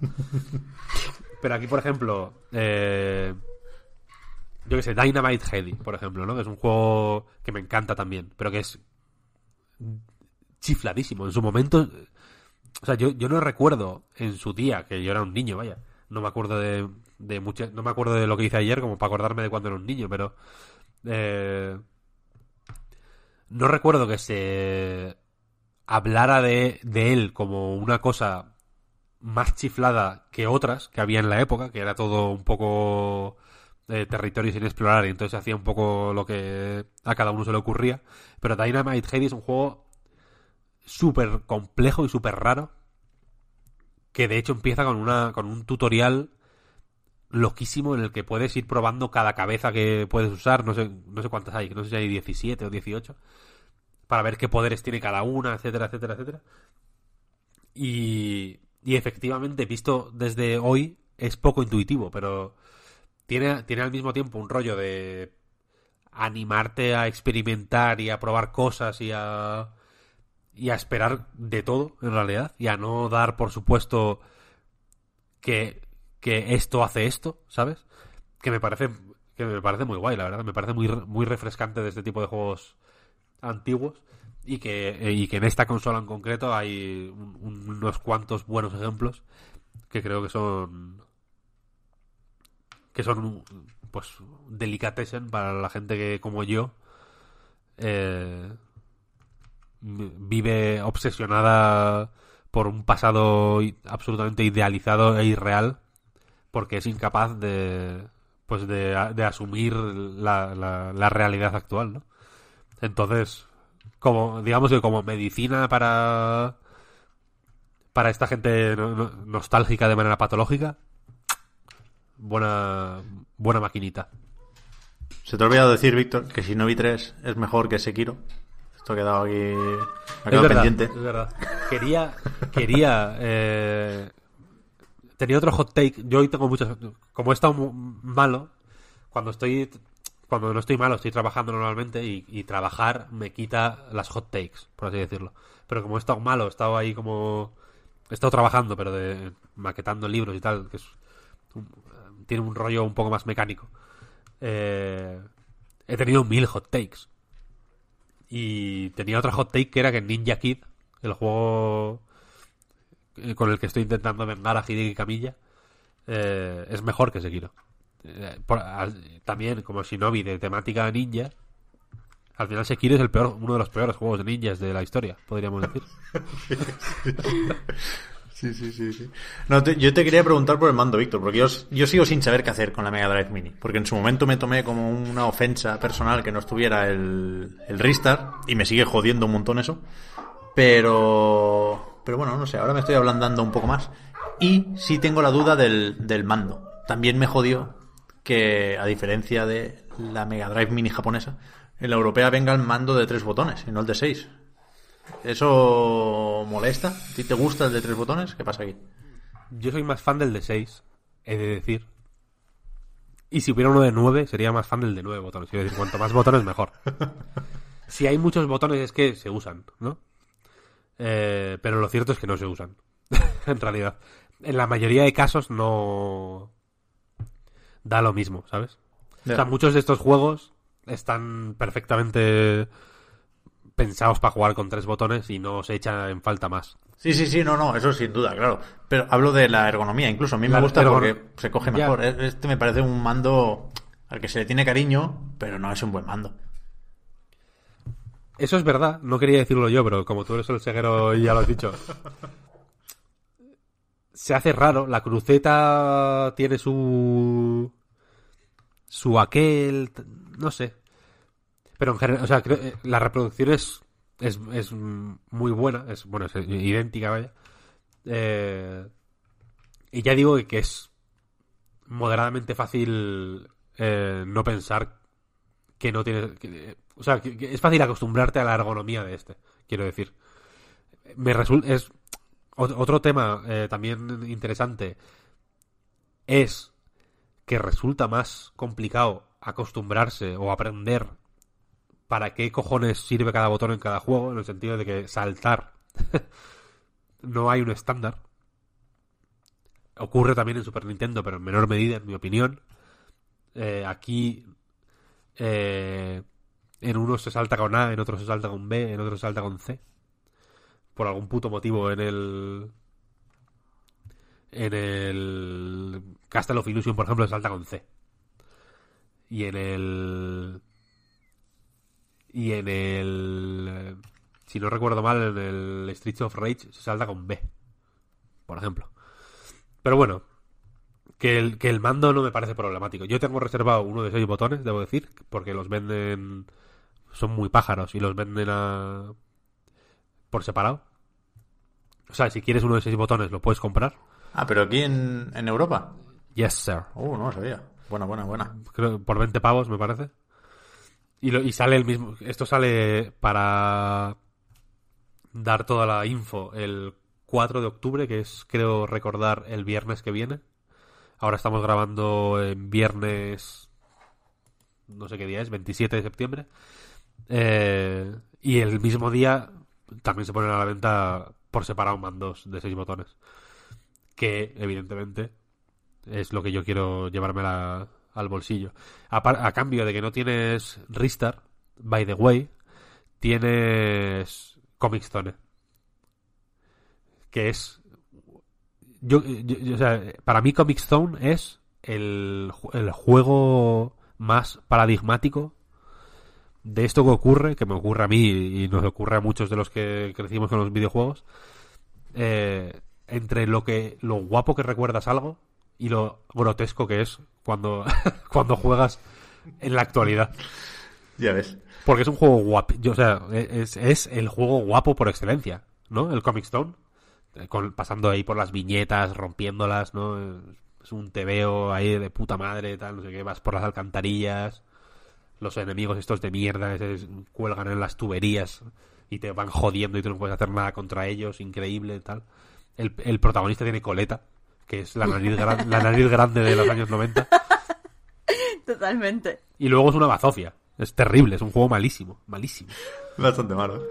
Ya, ya, ya. No, no sé si querías tirarme de la lengua, pero te apoyo también en eso. O sea, es, en su momento fue la hostia, es un juego que es gracioso recuperar.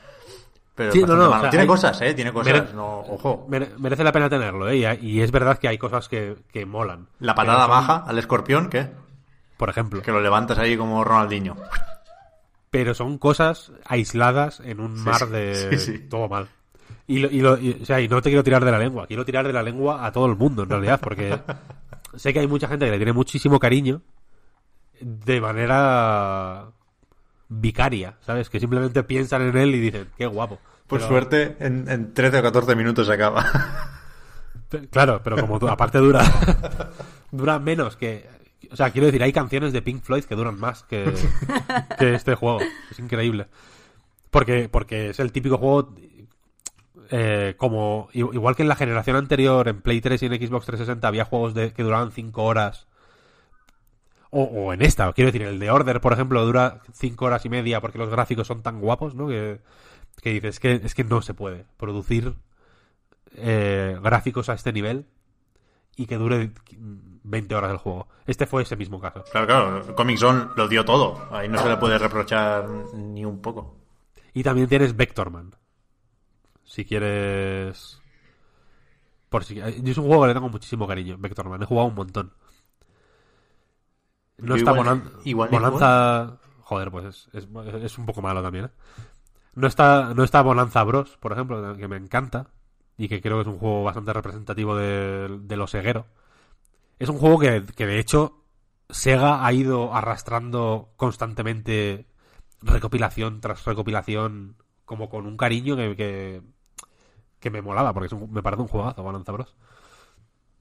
Eh, en fin, es que hay, juegos muy guays, hay juegos muy icónicos, hay juegos... eh, hay juegos... Están los juegos icónicos que tienen que estar porque tienen que estar.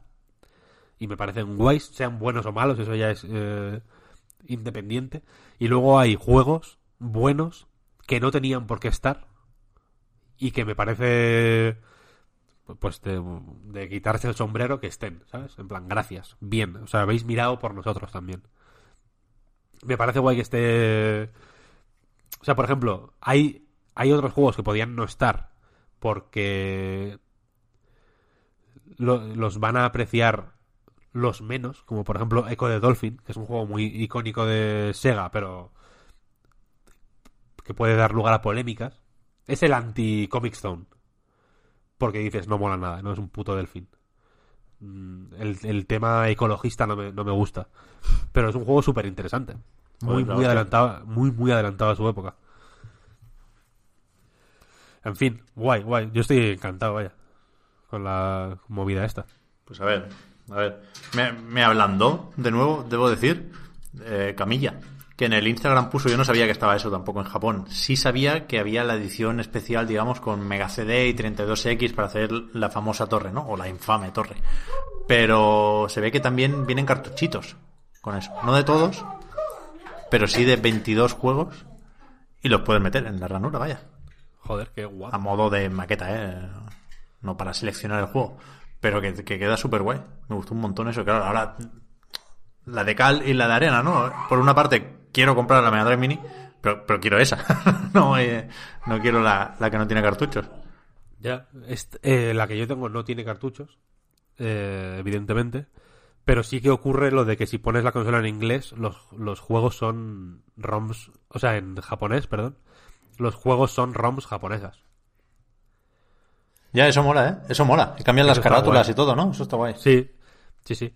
Pero y cambian los juegos. eh, también, quiero decir, o sea, que, que hay juegos que, que estaban rebalanceados para Estados Unidos o, o que eran ligeras, al final son diferencias muy mínimas, ¿no? Pero que tenían diferencias entre la versión japonesa y la americana y están ahí, vaya.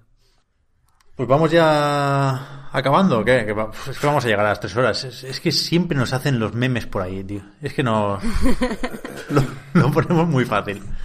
Lo ponemos Hoy- muy, muy fácil. Hoy son tres horas a costa de, de mi vida.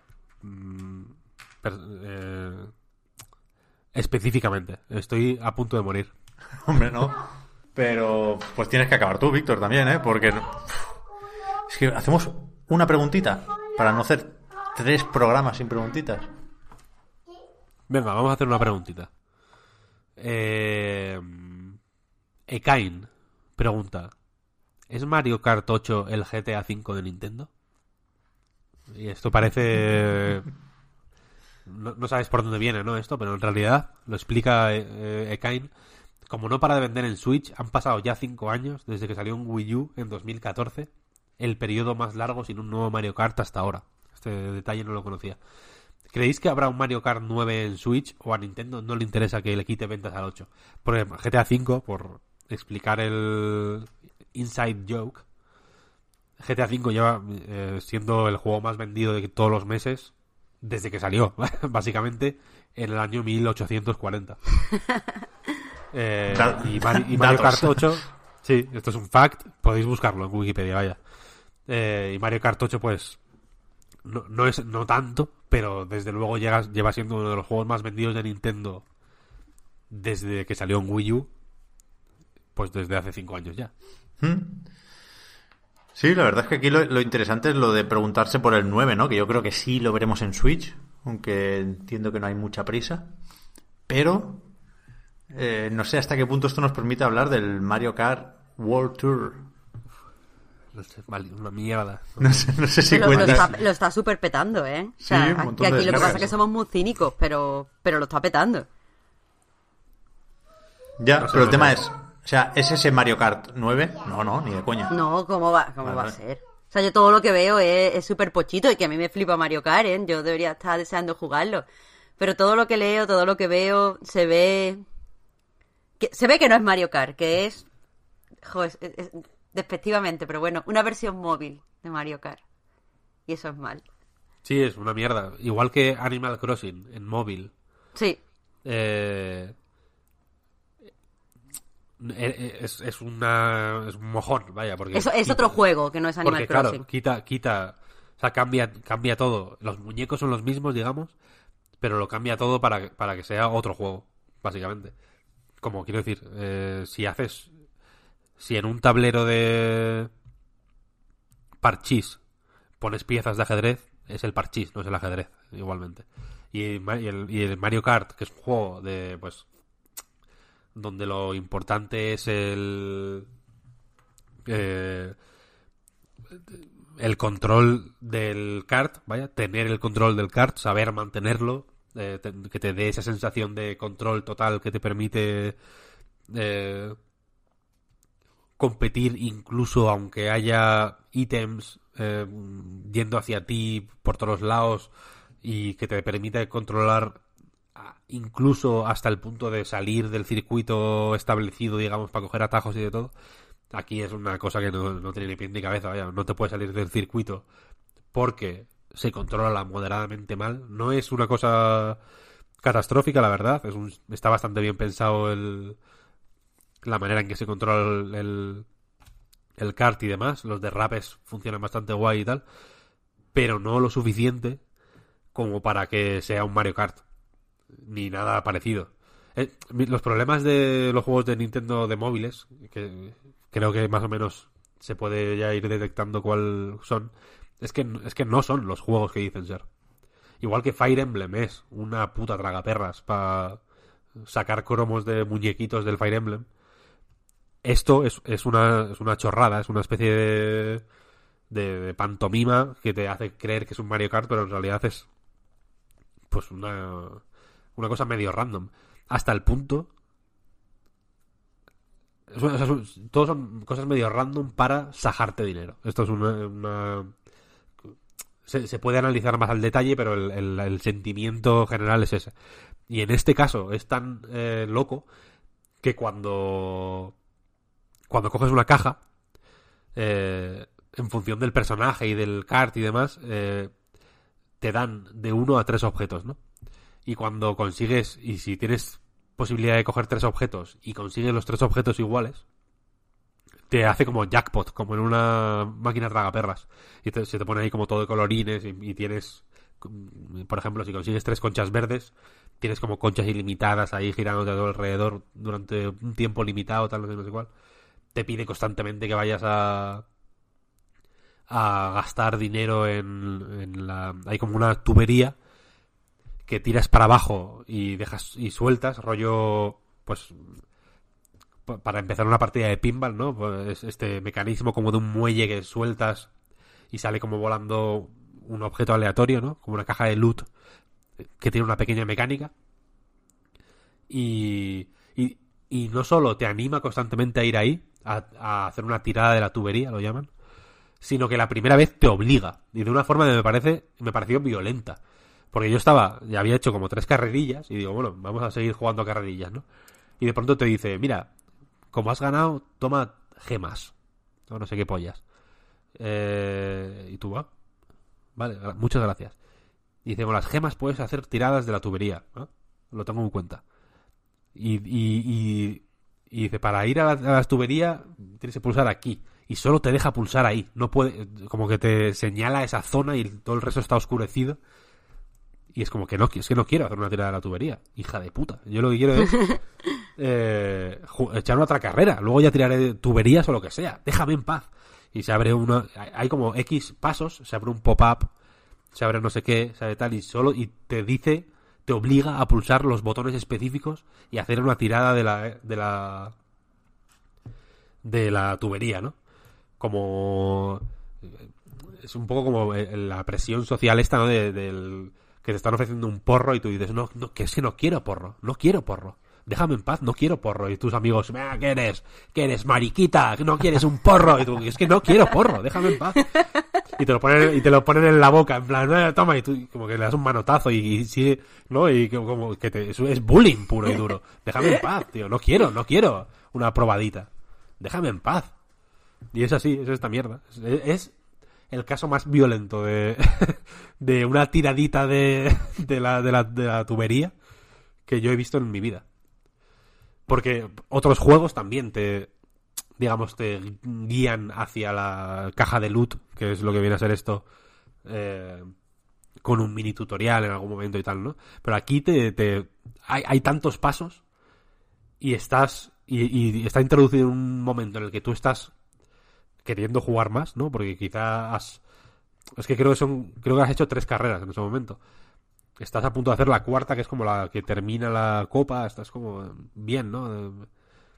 Estás en un momento guay que quieres terminar, quieres ver qué, ver, qué pasa, quieres ver qué ganas, que, en fin, no sé, es, un momento más o menos importante en el flow de la partida. Y de pronto es como, toma, toma, una tiradita, una tiradita, una tiradita. O sea, os juro, yo estuve como pulsando todos los lados de la pantalla en plan, pero déjame en paz, que no quiero, que no quiero una tiradita. Porque encima mola. O sea, es que es, es, una, es la, la parte mejor diseñada de Mario Kart eh, World Tour o Tour o como se llame. Es la tiradita de la, de la puta tubería.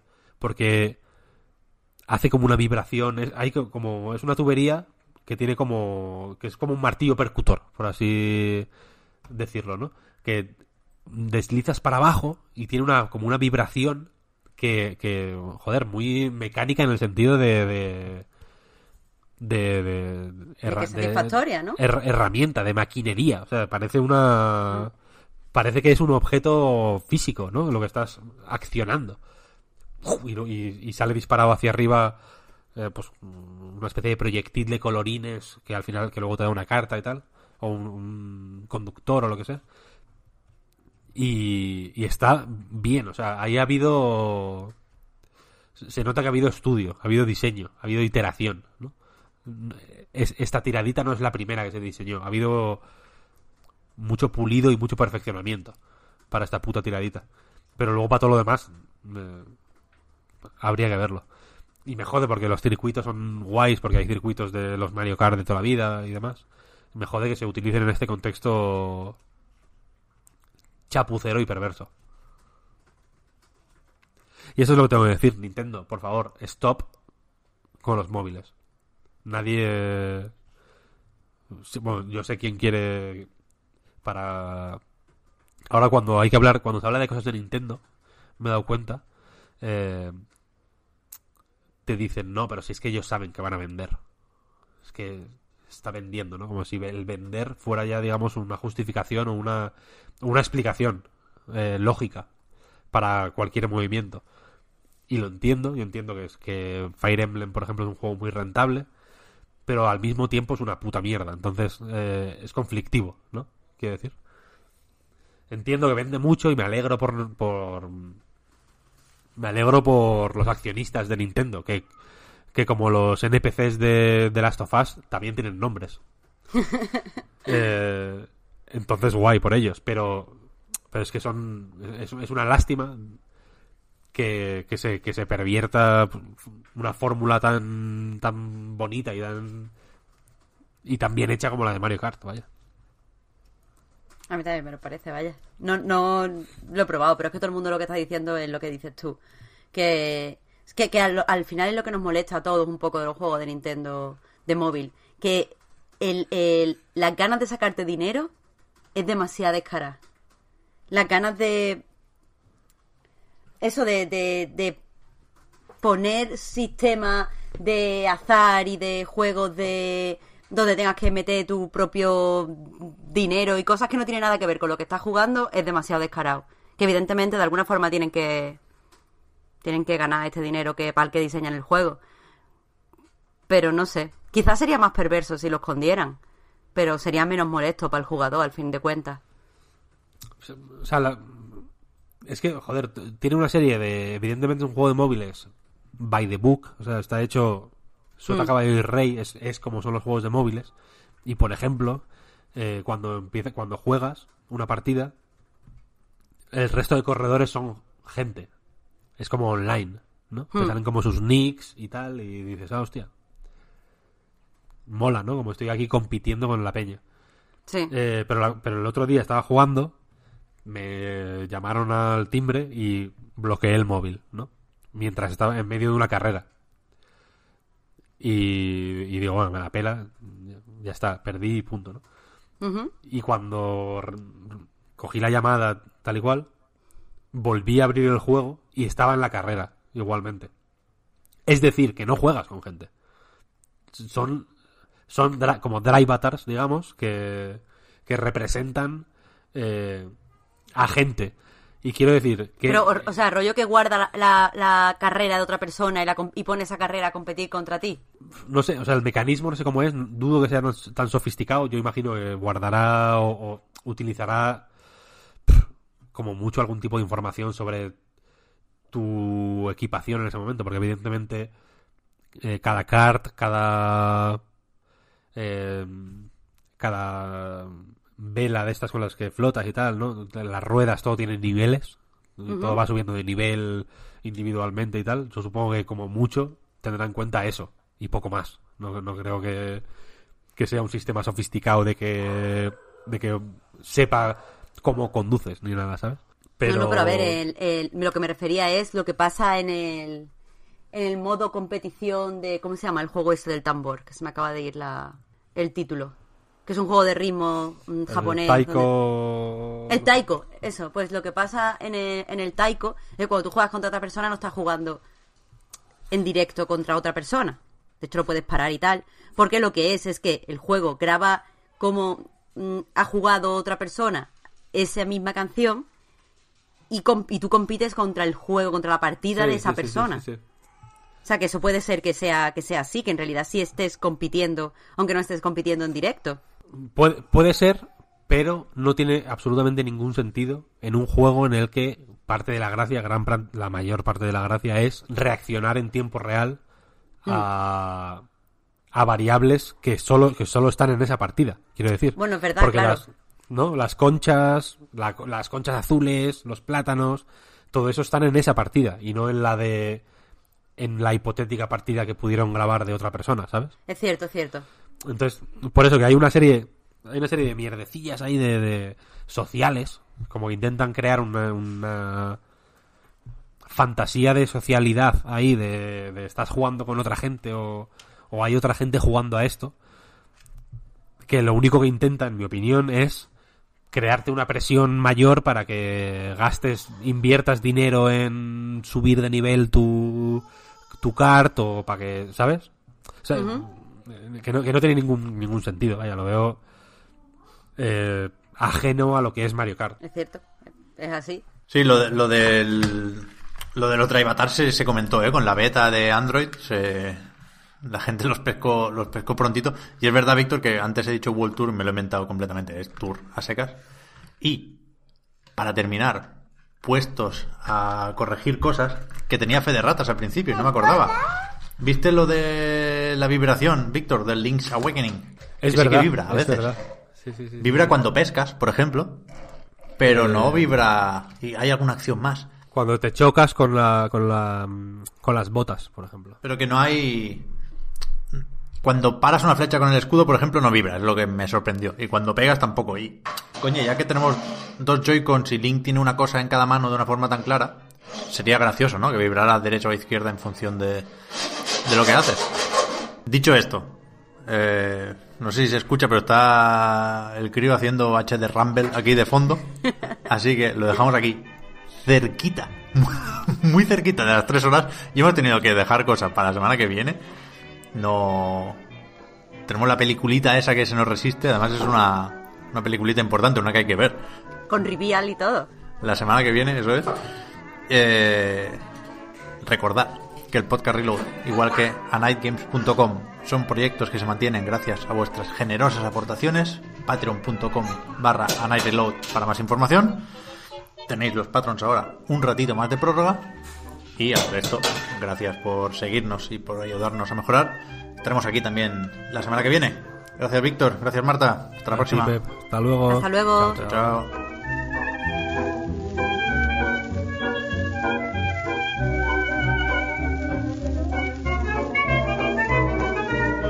You've got everything, everything I'm wild about.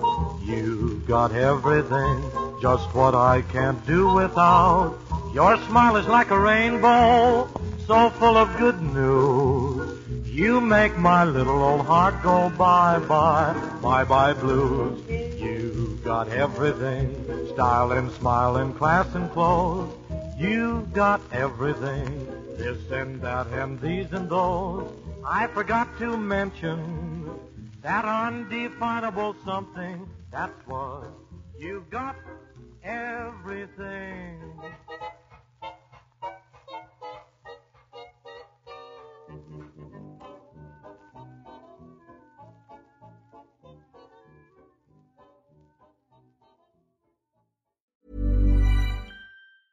Hi, I'm Daniel, founder of Pretty Litter. Did you know cats tend to hide symptoms of sickness and pain? I learned this the hard way after losing my cat, Gingy. So I created Pretty Litter, a health monitoring litter that helps detect early signs of illness by changing colors, saving you money and potentially your cat's life. Pretty Litter is veterinarian developed, and it's the easiest way to keep tabs on your fur baby's health right at home. Go to prettylitter.com and use code ACAST for 20% off your first order and a free cat toy. Terms and conditions apply. See site for details.